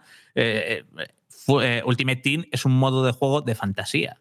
Es un modo de juego en el que te, te dejas llevar a lo loco, en el que puedes crear tu equipo de fantasía. Tú si quieres eh, jugar con, con chicas, juegas. Y si quieres hacer un equipo masculino, lo haces. Y si quieres hacer uno femenino, lo haces. No, es que hay más jugadoras y así cuestan más la- las tarjetas de los jugadores más famosos eh, o las cartas en llegar. Bueno, puede ser, pero es que hay, hay también futbolistas muy interesantes, muy pero que muy interesantes que encajan en el 11 perfectamente. Entonces no, no veo la polémica. Sí, quizás te cueste más eh, conseguir a Mbappé o a Haaland, puede ser, pero, pero vamos, pero que, es, un muy buen añadi- añadido y a mí me ha resultado desde luego muy gratificante. Luego también llegan una especie de cartas de evolución para ir mejorando el jugador, personalizarlo un poquito. Y a nivel de micropagos, sí que en esta ocasión tengo que decir que EA, a ver, evidentemente el que se gaste una tonelada de dinero va a poder tener un equipo mejor y a niveles altos eh, va a ser un pay to win, de manual, eso no tengo ninguna duda. Pero para el usuario medio, el usuario normal, jugando partidos, cumpliendo objetivos y demás, puedes hacerte un equipo muy, muy majete. ¿eh? O sea que yo creo que está bastante bien equilibrado y que no te hace falta eh, gastar dinero si vas a jugar de una forma casual o de una forma media. Eso sí, como quieras meterte en divisiones superiores, en los máximos rangos a nivel competitivo, eh, pues vas a tener que aflojar la cartera. Y en- a nivel visual, evidentemente esto sigue siendo una oda al fútbol, a nivel de reproducción de estadios, de caras, de todo lo que pasa en el césped, de animaciones durante los partidos, de cómo se desgasta el terreno del juego. Jugándolo en PlayStation 5 he podido jugar a 4K y 60 FPS muy sólidos. A nivel sonoro hay una banda sonora completísima y he de decir que en los comentarios me ha gustado mucho Miguel Ángel Román, que no tenía dudas, y DJ Mario, sorprendentemente, hace un buen papel. Esto no, no las tenía todas conmigo, porque tenemos experiencias muy malas con streamers o creadores de contenido eh, dando su voz a juegos, a películas y demás. Pero DJ Mario lo ha hecho muy bien. Sí, eh, son frases leídas, son frases muy manidas y no, yo creo que no aporta mucho de su personalidad, que sería lo importante o lo gracioso. Quizás dentro de más entregas eh, va- vaya metiendo más líneas de diálogo suyas y pueda tener algo un poco más natural. Pero la locución y la mezcla de sonido está bien hecha, entonces yo creo que está muy bien. Y Saúl, ¿crees que este, estos comentarios, este, mm, este acompañamiento para los partidos mm, será algo que se repita en el futuro o va a ser algo que simplemente lo van a utilizar en esta entrega y al final acabarán buscando pues a otros locutores de radio, de prensa deportiva o de programas deportivos con más tirón o intentarán hacer algo más tradicional? Porque no olvidemos que esto cuando se anunció se generó una polémica impresionante y aunque es cierto que DJ Mario, por ejemplo, en la comunidad de FIFA o en la comunidad de los juegos deportivos y aquí en España está muy ligado a ella, creo que eh, quizás sea algo tan, tan, tan específico para un público muy concreto que a lo mejor no, al común aficionado al, al fútbol a lo mejor no le llega. ¿Crees que puede que Electronic decida cambiar y buscar otro, otro comentarista más tradicional en una futura entrega? Pues no lo creo, precisamente porque DJ Mario lo hace bien y eh, cuela, ¿eh? Su papel cuela perfectamente como el de un Sí, que no queda exagerado. analista. un- no, no, queda no, no, no, dentro queda, del- queda bien, queda bien. de queda la bien. personalidad de streamer, ¿no? Que él tiene. No, no, no, no, de hecho precisamente lo que no tiene es personalidad ninguna. Queda como un comentarista más. eh, eh, es lo que se le puede criticar, pero oye, es la primera vez. Yo entiendo que hayan ido a tiro fijo a frases muy, muy específicas. Y lo cierto es que en, la- en muchas ocasiones eh, lo hace bien y concuerda todo, así que no, no, vamos, yo creo que van a seguir apostando por DJ Mario. Y en líneas generales con eSports Fútbol Club 24 es un buen juego. Yo echo de menos que hayan sido más rupturistas. Eh, ¿Cambian suficientes cosas con respecto al año pasado? Pues a nivel de jugabilidad sí que es un juego bastante mejor, yo no tengo duda, eh, no tengo ninguna duda. En los modos de juego sí que eh, queda un poco descafeinado, pero bueno, es un título muy disfrutón en el césped.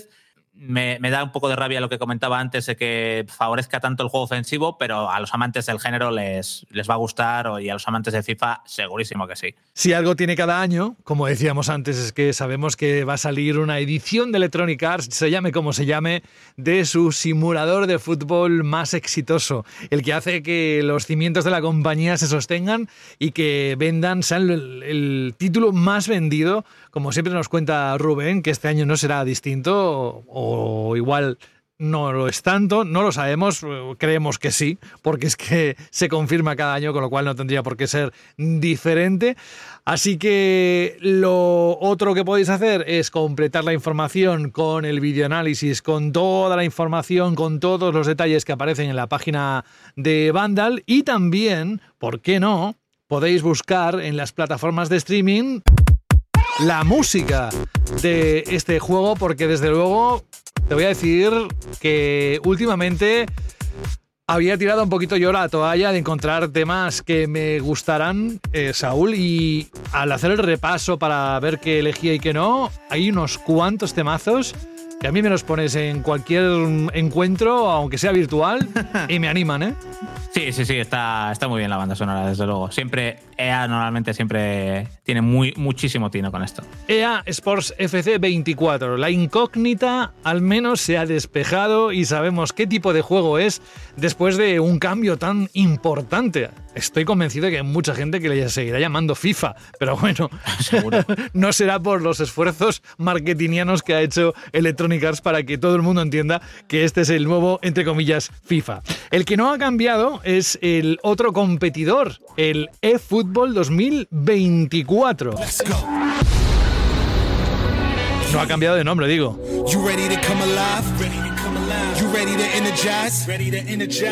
Se lanzó el pasado 6 de septiembre en distintas plataformas, incluso para dispositivos móviles.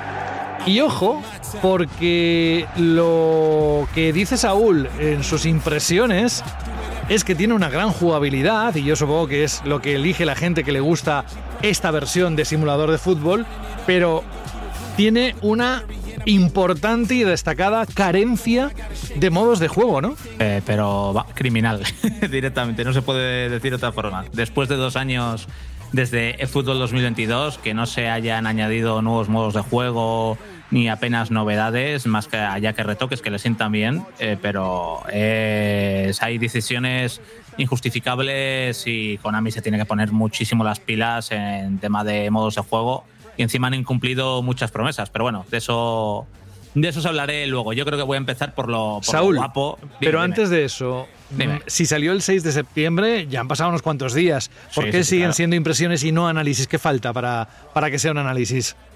directamente que es un juego en constante evolución, free to play, que va cambiando de nombre, pero en realidad es ese fútbol 2022. Lo que pasa es que lo van le van actualizando el nombre cada año tras año. Entonces no creo que ponerle una nota como tal en un juego free to play que está cambiando todo el rato sea lo más, lo más acertado. Genial. No, es que lo digo para dejarlo claro desde el principio y ahora nos metemos de lleno en lo que nos vas a comentar. ¿Por qué empiezas? No, pues por la jugabilidad, igual que empecé con, con EA Sports Fútbol Club 24. Y es que el Fútbol 2024 es, a nivel de jugabilidad es un título más que notable. De hecho, a nadie le sorprenderá a estas alturas que a mí la jugabilidad de eh, PES y de fútbol siempre me, bueno, siempre no, pero en muchas ocasiones me gusta más que la de EA Sports o FIFA y sigue siendo así. Eh, tanto en física de pelota como en para mí es un juego de fútbol mucho más real en cómo tienes que trazar la jugada, en la visión de juego que necesitas si quieres realmente ganar los partidos, en cómo vas hilando los pases, en cómo tienes que defender. Sí hay hay algunas mecánicas abusivas, pero en líneas generales es muy pero que muy satisfactorio y cuando estoy jugando, cuando estoy viendo un partido de fútbol 2024 en este caso, siento que estoy que puedo llegar que todo lo que estoy viendo puede producirse en un terreno de juego, salvo algunos bugs y algunas colisiones raras que, que están.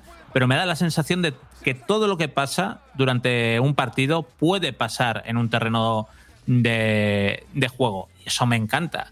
Eso me encanta. Y es- esta edición, atrás quedó ya el desastre que era el Fútbol 2022, que, salió como salió en esa especie de beta que era prácticamente injugable y que, que fue un desastre, eh, reconocido por la propia Konami. Lo arreglaron con la versión 1.0 de Fútbol 2022. Luego lanzaron el Fútbol 2023, bueno, la actualización a Fútbol 2023 en septiembre del año pasado, que sobre esa base que habían construido, que ya habían arreglado, retocaba cositas. Y ahora con el Fútbol 2024 sí que ha habido a nivel de jugabilidad un salto mayor, a nivel de fluidez, de algunas animaciones, de la reacción de los porteros, incluso de la ejecución de los regates, que ahora son algo más efectivos, pero saben mantener, eh, porque antes regatear era, muy difícil y era muy difícil quitando cambios de ritmo que te saliera bien irte de un jugador, y salvo situaciones muy específicas. Y ahora es más fácil hacer un regate, pero tienes que elegir bien cuándo hacerlo y han buscado el equilibrio perfecto para que sea un poco más disfrutón en ese sentido, pero que no sea abusivo, que no sea que puedas hacer eh, cinco regates seguidos. Y, eso, eso me gusta. Me gustan las reacciones de los porteros que han mejorado. Me gusta que han arreglado un poquito que los tiros con efecto el año pasado, eh, desde media distancia o en cuanto entrabas un poco al área, eh, eran muy efectivos y ahora no. Ahora tienes que escoger mucho mejor qué tipo de tiro quieres hacer para batir al portero. Se ha mejorado la reacción también del delantero a la hora de hacer un tiro rápido cuando está en una situación que así lo requiere cerca de la portería. Y también, a pesar de todo esto, también conserva errores del pasado, algunas colisiones raras de ciertos jugadores, a veces se vuelven un poco locos, sigue habiendo un bug eh, a la hora de sacar del centro del campo que hace que sea una acción muy peligrosa de, juego, de hecho casi más peligrosa que un córner, os lo digo de, verdad, y eso no lo han corregido y es, no, entiendo por qué. Lo que ha sabido la comunidad es aprender a, a defenderse de eso, pues, adoptando un, plan, un planteamiento más defensivo cuando, cuando va a sacar el rival del centro del campo. Eh, y hay cositas que sí que se las ve de, de juego que es muy bueno en lo jugable, pero que luce viejo en algunas animaciones, en algunos movimientos, eh, a nivel técnico dista de lo que tendría que ser un juego de fútbol en 2023. Se han mejorado cosas, eh, sobre todo en texturas, en el movimiento de la camiseta, pero hay, hay cosas que sigue habiendo demasiado planas a nivel del movimiento del pelo. Eh, los, los campos de fútbol, el césped no se modifica en ningún momento. La iluminación, sobre todo diurna, sigue siendo bastante antinatural y hay cositas que, o sea, la, la, sensación que tengo jugando a fútbol, que me lo paso muy, pero que muy bien jugando a fútbol, es que estoy ante un juego viejo en muchos, eh, en muchos conceptos, pero muy mejorado y que a nivel de jugabilidad me da una jugabilidad que se asemeja mucho a un partido de fútbol real. Y eso me encanta. El problema es que esto luego no se sostiene con los modos de juego. Es que es eh, prácticamente insostenible. Porque no ha habido cambios en los últimos dos años. Seguimos sin tener un modo de juego específico para un jugador, dos años después del lanzamiento. No entiendo, eh, más allá de partidos amistosos y de algunos eventos muy de vez en cuando, cuando hay, por ejemplo, un mundial que te dejan jugar con las selecciones y hacer unos playoffs de un mundial, por poner un ejemplo. Pero más allá de eso y que lo ponen de forma puntual y luego lo quitan, eh, puedes jugar partidos amistosos, fin, pero no partidos amistosos con todos los equipos del mundo que están registrados porque están todos los jugadores del mundo. Sí, eh, la mayoría con nombres inventados, eh, Real Chamartín B, por ejemplo, pero las, pero las plantillas de los jugadores son todos reales. Pero no te dejan, los partidos amistosos para un jugador son solo con los clubes asociados de Konami. Fútbol Club Barcelona, Bayern, un número muy reducido. Demasiado. Eh, Saúl, eh, ¿y esto tendrá algún tipo de solución? Es decir, cuando se presentó este fútbol, más allá de, obviamente, ¿no? destacar que iba a ser un videojuego de deportes centrado en la competición online. Sí, sí, y gratuito. Y gratuito, gratuito, exactamente. Eh, fue como su principal carta de presentación. Pero Konami también dejó caer, y de hecho creo que hay declaraciones que iban a mejorar los modos para un jugador, que querían que la eh, experiencia eh, fútbol o, o, Pro Evolution Soccer, si somos un poco más añejos y veteranos, Sí, y- Iba, a, iba a estar presente. Y de hecho, jugablemente creo que muchas veces lo está. Esa sensación sigue estando ahí. Pero es que, que un juego, pese a que sea free to play, no tenga modos para un jugador No, no, no, interesantes y que aparte la selección de estadios, la selección de clubs sea tan, tan, tan limitada y que también, eh, esto me parece también bastante sangrante, no puedas personalizar casi nada, creo que resta muchísima importancia y que a día de hoy no, no podemos hablar ni de competencia ni de nada No, no, ni, ni- ni de. Exactamente. Claro, pero, pero ni de- y, y ya me habéis oído más de una vez. Y de hecho, a- eh, yo juego al fútbol de forma bastante habitual. No habitual, pero sí de, de vez en cuando, de forma esporádica durante todo el año. Yo sigo jugando al fútbol y a nivel de jugabilidad es un juego que me encanta. Y lo he dicho aquí y vamos, cualquiera que me conozca lo sabe. Pero al César lo que es del César, actualmente Sports Fútbol Club 24, la saga FIFA, pero está a un nivel, eh, no un peldaño por encima, está igual tres o cuatro peldaños por encima. Simplemente por el mero hecho de lleno de licencias, que es lo que menos me importa, yo creo que lo que menos le importa a la mayoría de los aficionados de, de fútbol o de Pro Evolution Soccer, incluso yo creo que no- ni siquiera le importaría a la gente siendo un título free to play, sino porque no hay modos. El tema de no poder jugar amistosos con todos los equipos que tiene registrados Konami es porque Konami no quiere. No hay otro tema.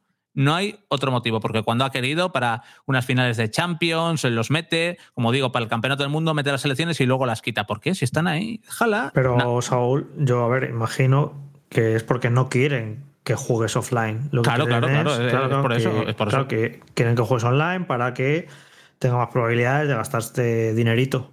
Entonces, Sí, sí, sí. básicamente es eso, ¿no? Sí, es, es- es así, es así. Y es lo que. Lo que y aparte que han, han incumplido muchos eh, muchas promesas. Por ejemplo, las herramientas de edición para personalizar camisetas, Claro, para cambiar los escudos y demás.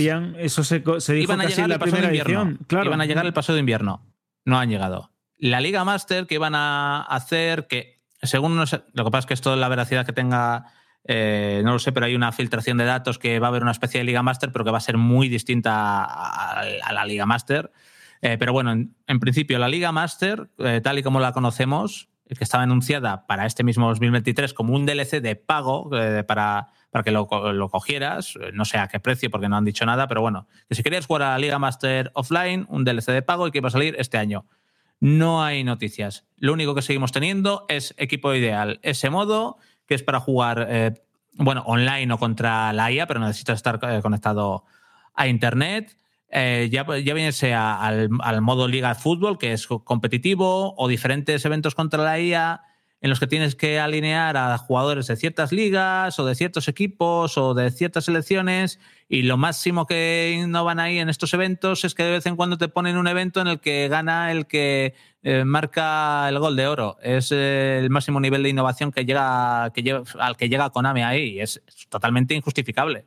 Aquí la única gran novedad que han metido en estos dos años son los partidos cooperativos de 3 contra 3. que Está muy bien, pero yo creo que hay otras muchas cosas que, que son o que le urgen más a- fútbol. Y Saúl, y. A ver, yo estoy un, po- un poco, no, un mucho desconectado de fútbol, pero recuerdo que cuando salió, pues hubo como un- una avalancha, ¿no? De comparativas técnicas en YouTube un poco mm, jocosas, ¿no? Por decirlo de algún modo. ¿Cómo está eso ahora mismo? O sea, ¿cómo está el juego a nivel técnico? Lo comentaba antes, tiene luces y sombras. Ha evolucionado muchísimo. De hecho, hicimos una noticia y ha evolucionado muchísimo para bien. Desde Fútbol 2022, a nivel técnico, ha evolucionado muchísimo, tanto en iluminación como en el público, con banderas, con bufandas, un público mucho más variado, incluso en la textura del césped, eh, en el comportamiento de las camisetas. Pero si lo comparamos con FIFA que, o con, con EA Sports Fútbol Club 24, que es inevitable, eh, está a nivel técnico un peldañito por debajo, o bueno, un peldañito, no, un peldañazo por, por debajo. No hay animaciones del pelo, no le pasa nada al césped cuando, cuando te tiras. eh, o sea, tiene que mejorar. Está bien, ¿eh? O sea, está en un nivel técnico que no es, es aceptable, un poco más que aceptable, está, está bien, pero.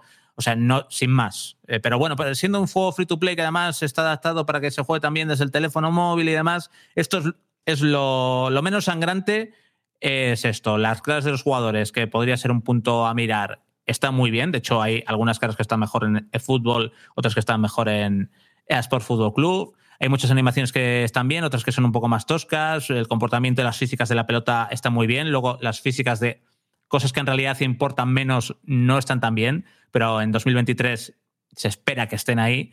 Eh, pero bueno, eso, de hecho, el mayor problema que tiene el fútbol son los modos de juego y que Konami, pues lo que decía Jorge, que quieres que estés conectado, jugando al único modo de juego que tienen, para que aumente la posibilidad de que digas, "Uf, quiero mejorar mi plantilla, voy y me, justo esta semana hay un legendario en el que tengo a Raúl. Pues eh, venga, me voy a gastar dinerito y voy a ver, voy a tirar sobres a ver si me sale.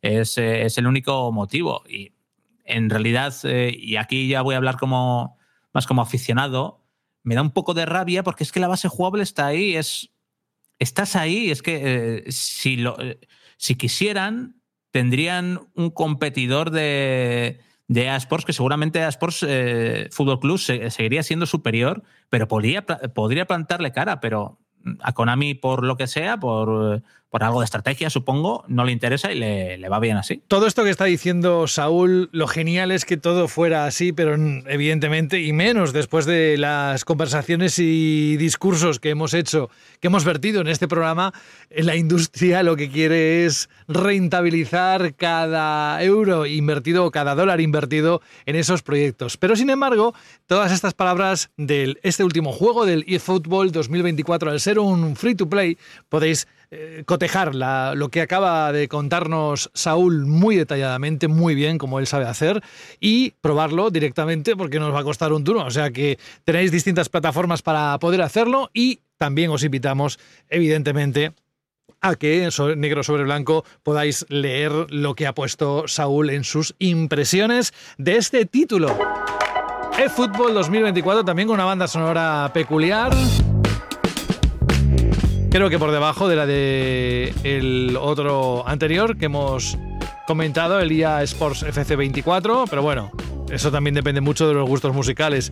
Si tuviera yo que analizar un juego No, no, no, de no, fútbol, No, no- no hay, no hay color tampoco. La banda sonora de, de fútbol es planísima. Eh, no, no, la otra es increíble este año. la, ¿eh? otra sí, la otra sí, sí, sí. La sí. otra es Sí. increíble.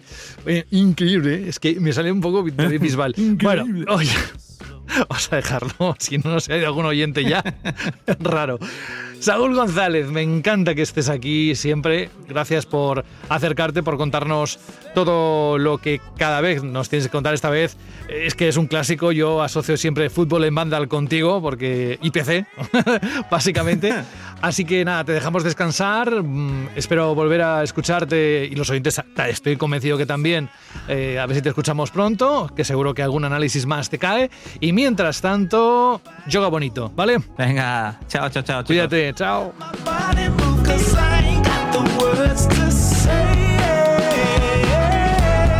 No tienen gusto para seleccionar canciones, Alberto. No, porque si lo hubiesen hecho. Ah, por cierto, ¿ya tienes las entradas compradas?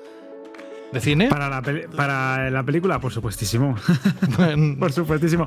Aunque Bueno, no es una película, es un concierto. para- Es, el concierto, pero es la película, la película de The Eras Tour de Taylor Swift. Pero sí es cierto que estoy un poco decepcionado porque en Málaga no nos van a llegar tantos productos de merchandising que si la cubitera, que si el este para la Coca-Cola y los refrescos. Entonces estoy un poquito ahí. ¿Pero para qué quieres dolido.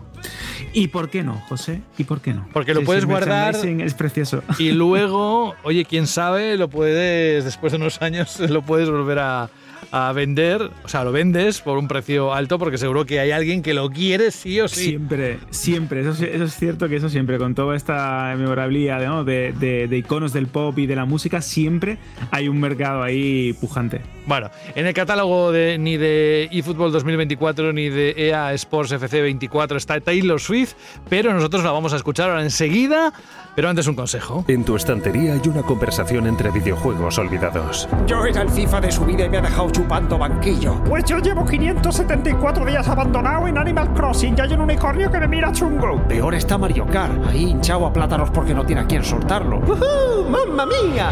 Tus juegos merecen una segunda vida. Bájalos del estante porque en CEX te los cambiamos por dinero en efectivo. Trae tus juegos y consolas a CEX y consigue Pastuki de la buena. Tiendas por todo el país y también online. Busca CEX.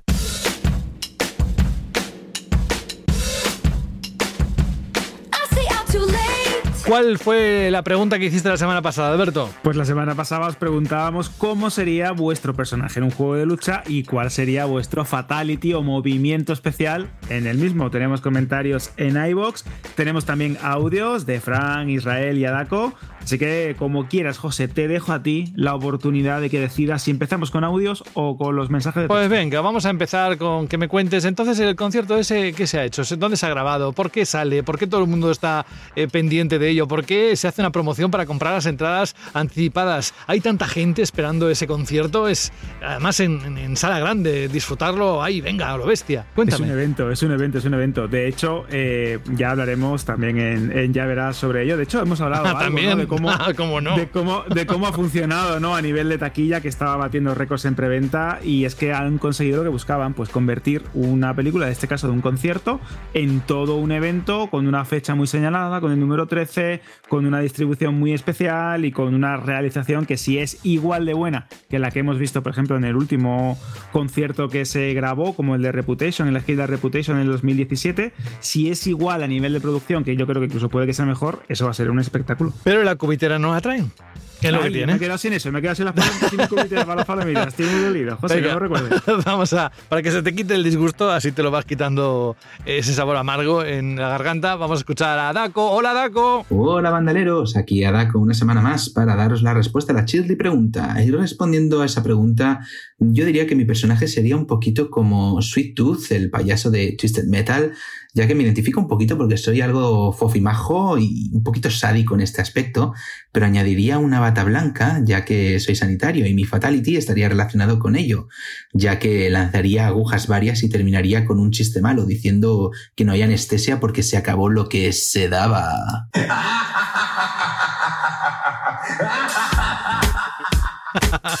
Anda, que no se ha utilizado a veces este final de, creo que era thriller, ¿no? De Michael Sí, Jackson. La risa, ¿no? De, de- de- de malvado, ¿no? Además, es maravilloso. Eh, no me acuerdo quién era, es que. uf.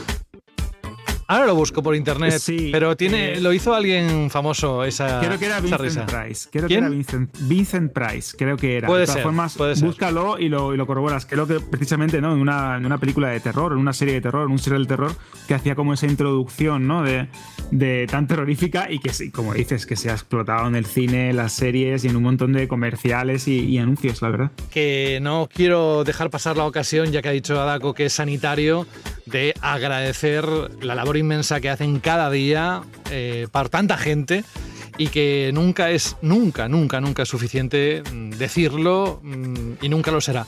Así que nada, eh, mira, cambiando de tema para confirmarte lo del Vincent Price, exactamente, fue esa risa diabólica que aparece en ese mm, vídeo de thriller de Michael Jackson y la canción también en el corte y que se ha utilizado como efecto en tantos sitios. Yo me acuerdo cuando me comencé en la radio que fue una de las cosas que más utilicé, no sé para qué cosa. Pero bueno, vamos, que nos desviamos. Me desvío yo, sí, lo reconozco. Vamos con más comentarios, más respuestas a esa chili pregunta, Pues, esta vez a través de iVoox.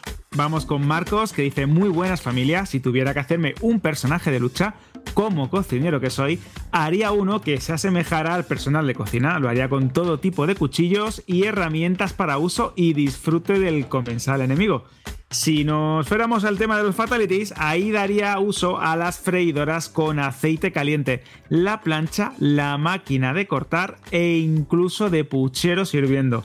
Para acabar, llamaría al personal de sala para que se llevara lo que quedase del sujeto a la mesa que corresponda. La verdad es que este Fatality es un poco Aníbal Lecter, ¿no? De coger, destrozar al enemigo y servirlo en, en bandeja de plata. Este me ha gustado Bueno, muchísimo. no vamos a mezclar mucho que en la actualidad hay algún referente que no queremos recordar de cocineros y ese tipo de cosas. Pero bueno, vamos a otro comentario de iVoox. Venga, vamos con el de Mike CD y luego ya pasamos a los audios que nos quedan. Tenemos el, nuestro compañero CD, un auténtico fiel de la sección Shirley, que dice: Buenas amigos de Vandal, de la Shirley, mi personaje en un videojuego se me ocurre que podría ser un cuarentón cuerpo escombro con entradas y la barba de dos días, con una camiseta de Atari marcando barriga, unos vaqueros rasgados y unas zapatillas Reebok. Su fatality sería sacar de repente un radiocassette de los años 80, uno tipo loro, alzarlo al aire mientras suena el What is Love de Hathaway, homenajeando a la mítica escena de movida en el Rosbury. El adversario se pondría a bailar al ritmo de la canción moviendo la cabeza, como el famoso gag de Jim Carrey. Y de repente el cuarentón le estamparía el radiocassette en la cabeza, saltaría la cinta de casete la cogería, sacaría precisamente esa cinta y se la enrollaría al adversario alrededor del cuello hasta que se le desprendiera la cabeza. La volvería a enrollar y la metería una vez más en el radiocasete para que continúe la canción. Esta burrada también, también tiene tela. Esto ha sido Claro, muy impresionante. es lo que despiertas, dejas la libertad de imaginación, pues cada uno tiene su fatality y se lo manda como quiere, ¿vale? bueno, pues vamos a escuchar, si te parece, además lo vamos a hacer juntos, juntos no tú y yo y todos los oyentes que también, sino a Fran primero y a Israel o Isra después, ¿vale? Hola chicos. Hola familia, aquí Fran. Como músico y buen amante del heavy metal, saldría con mis cadenas, mi guitarra eléctrica y la camiseta de mi banda Besártico. Paréntesis, publicidad. Colocaría a mi oponente delante de mi amplificador de 200.000 vatios y con el primer rasgueo de guitarra, ¡zas! lo dejaría en los huesos. Bueno chicos, una muy buena pregunta. Nos vemos la semana siguiente y un fuerte abrazo. ¡Chao! Hola bandalorianos, aquí Israel una semana más desde Bilbao. Bueno, esto del Fatality no sé si me lo vais a poner, pero yo lo voy a decir. Bueno, eh, yo como soy vegetariano, eh, mi Fatality, eh, y esto lo digo sin acritud hacia nadie, sería colgar un gancho en el techo, pincharte una pierna en ese gancho y colgarte boca abajo, transformarme en cerdo, pincharte el cuello, dejar que te desangres, llamar a más cerdos y trocearte poquito a poco y una vez que tengamos todos los trozos organizar una barbacoa de cerdos. Un saludito desde Bilbao. Agur, equipo. Madre mía. Venga, eh, menos mal que no tenemos más audios. Si tuviéramos más, pues aquí igual salía, vete a saber qué. Mira, se va a estrenar en cine, que lo contamos en el programa de Ya Verás, que por cierto ya está colgado desde hace, eh, nada, unas horas. Y hablamos de la película, una de las películas que se estrena en la cartelera, en el cine, que es Show X, Show 10. Y vamos, que parecen fatality sacados de ahí, ¿eh? Totalmente, creo que la imaginación de los oyentes de Banda al Radio me está sorprendiendo tanto para bien como para mal, ¿eh? Pero bueno, habéis sido originales, os habéis metido dentro de un personaje de Mortal Kombat, porque la verdad es que también sus fatalities tienen para dar de comer aparte. Y creo que habéis entrado muy, muy bien en el juego, yo creo que incluso demasiado, ¿eh?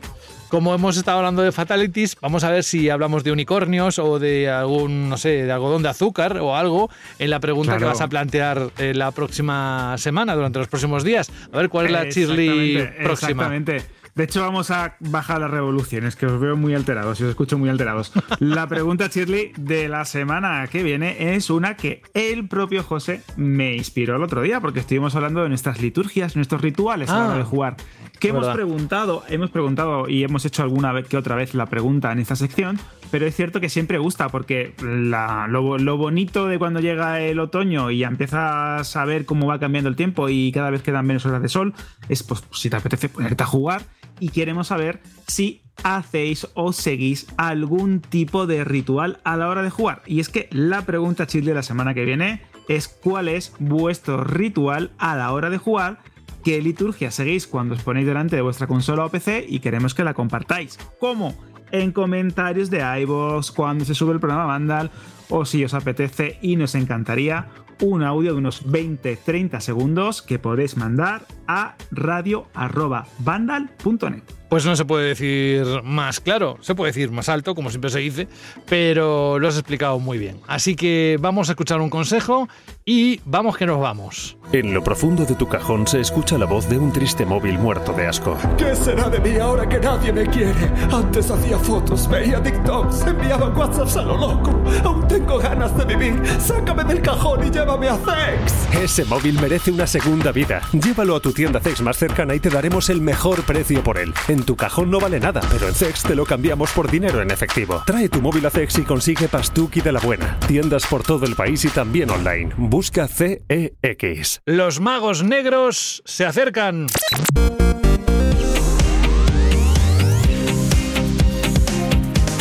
Ajá, eres tú, ¿eh? Sí, sí. Eres la persona que nos ha pedido a los magos negros. Estoy seguro que ahora esa persona que no es ni más ni menos que Javier está dando botes de alegría, pero también todos los fans ¿eh? de Final Fantasy deberíais estar dando botes de alegría. Hombre, a ver, eh, diréis, tampoco te pases. Dar botes de alegría es que me toque la lotería. Bueno, pero mm, disfrutar de canciones también eh, que te gustan y que pertenecen a sagas que respetas, pues hombre, también es un momento a disfrutar. Y eso es lo que queremos hacer aquí siempre, que cada minuto de banda al radio sea un disfrute para todos vosotros, que por eso estamos haciéndolo cada semana.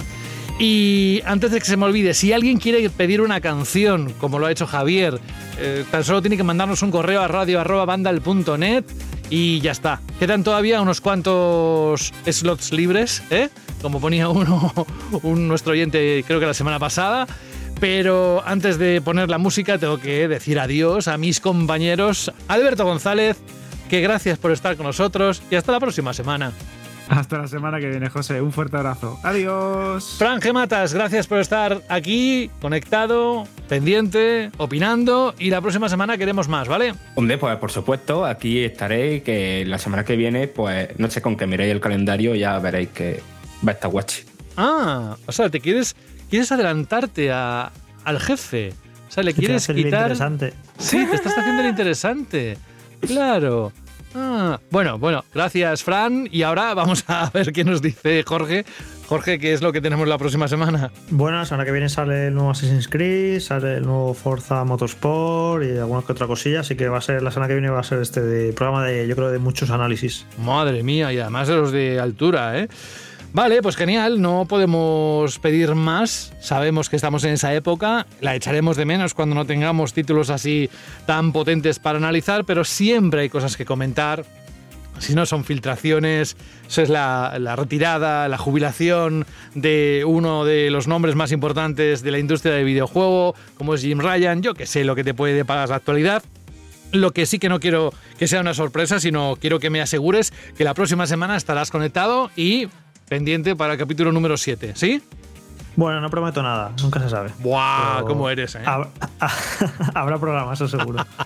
Un abrazo, Jorge, cuídate. Hasta la semana que viene. Chao.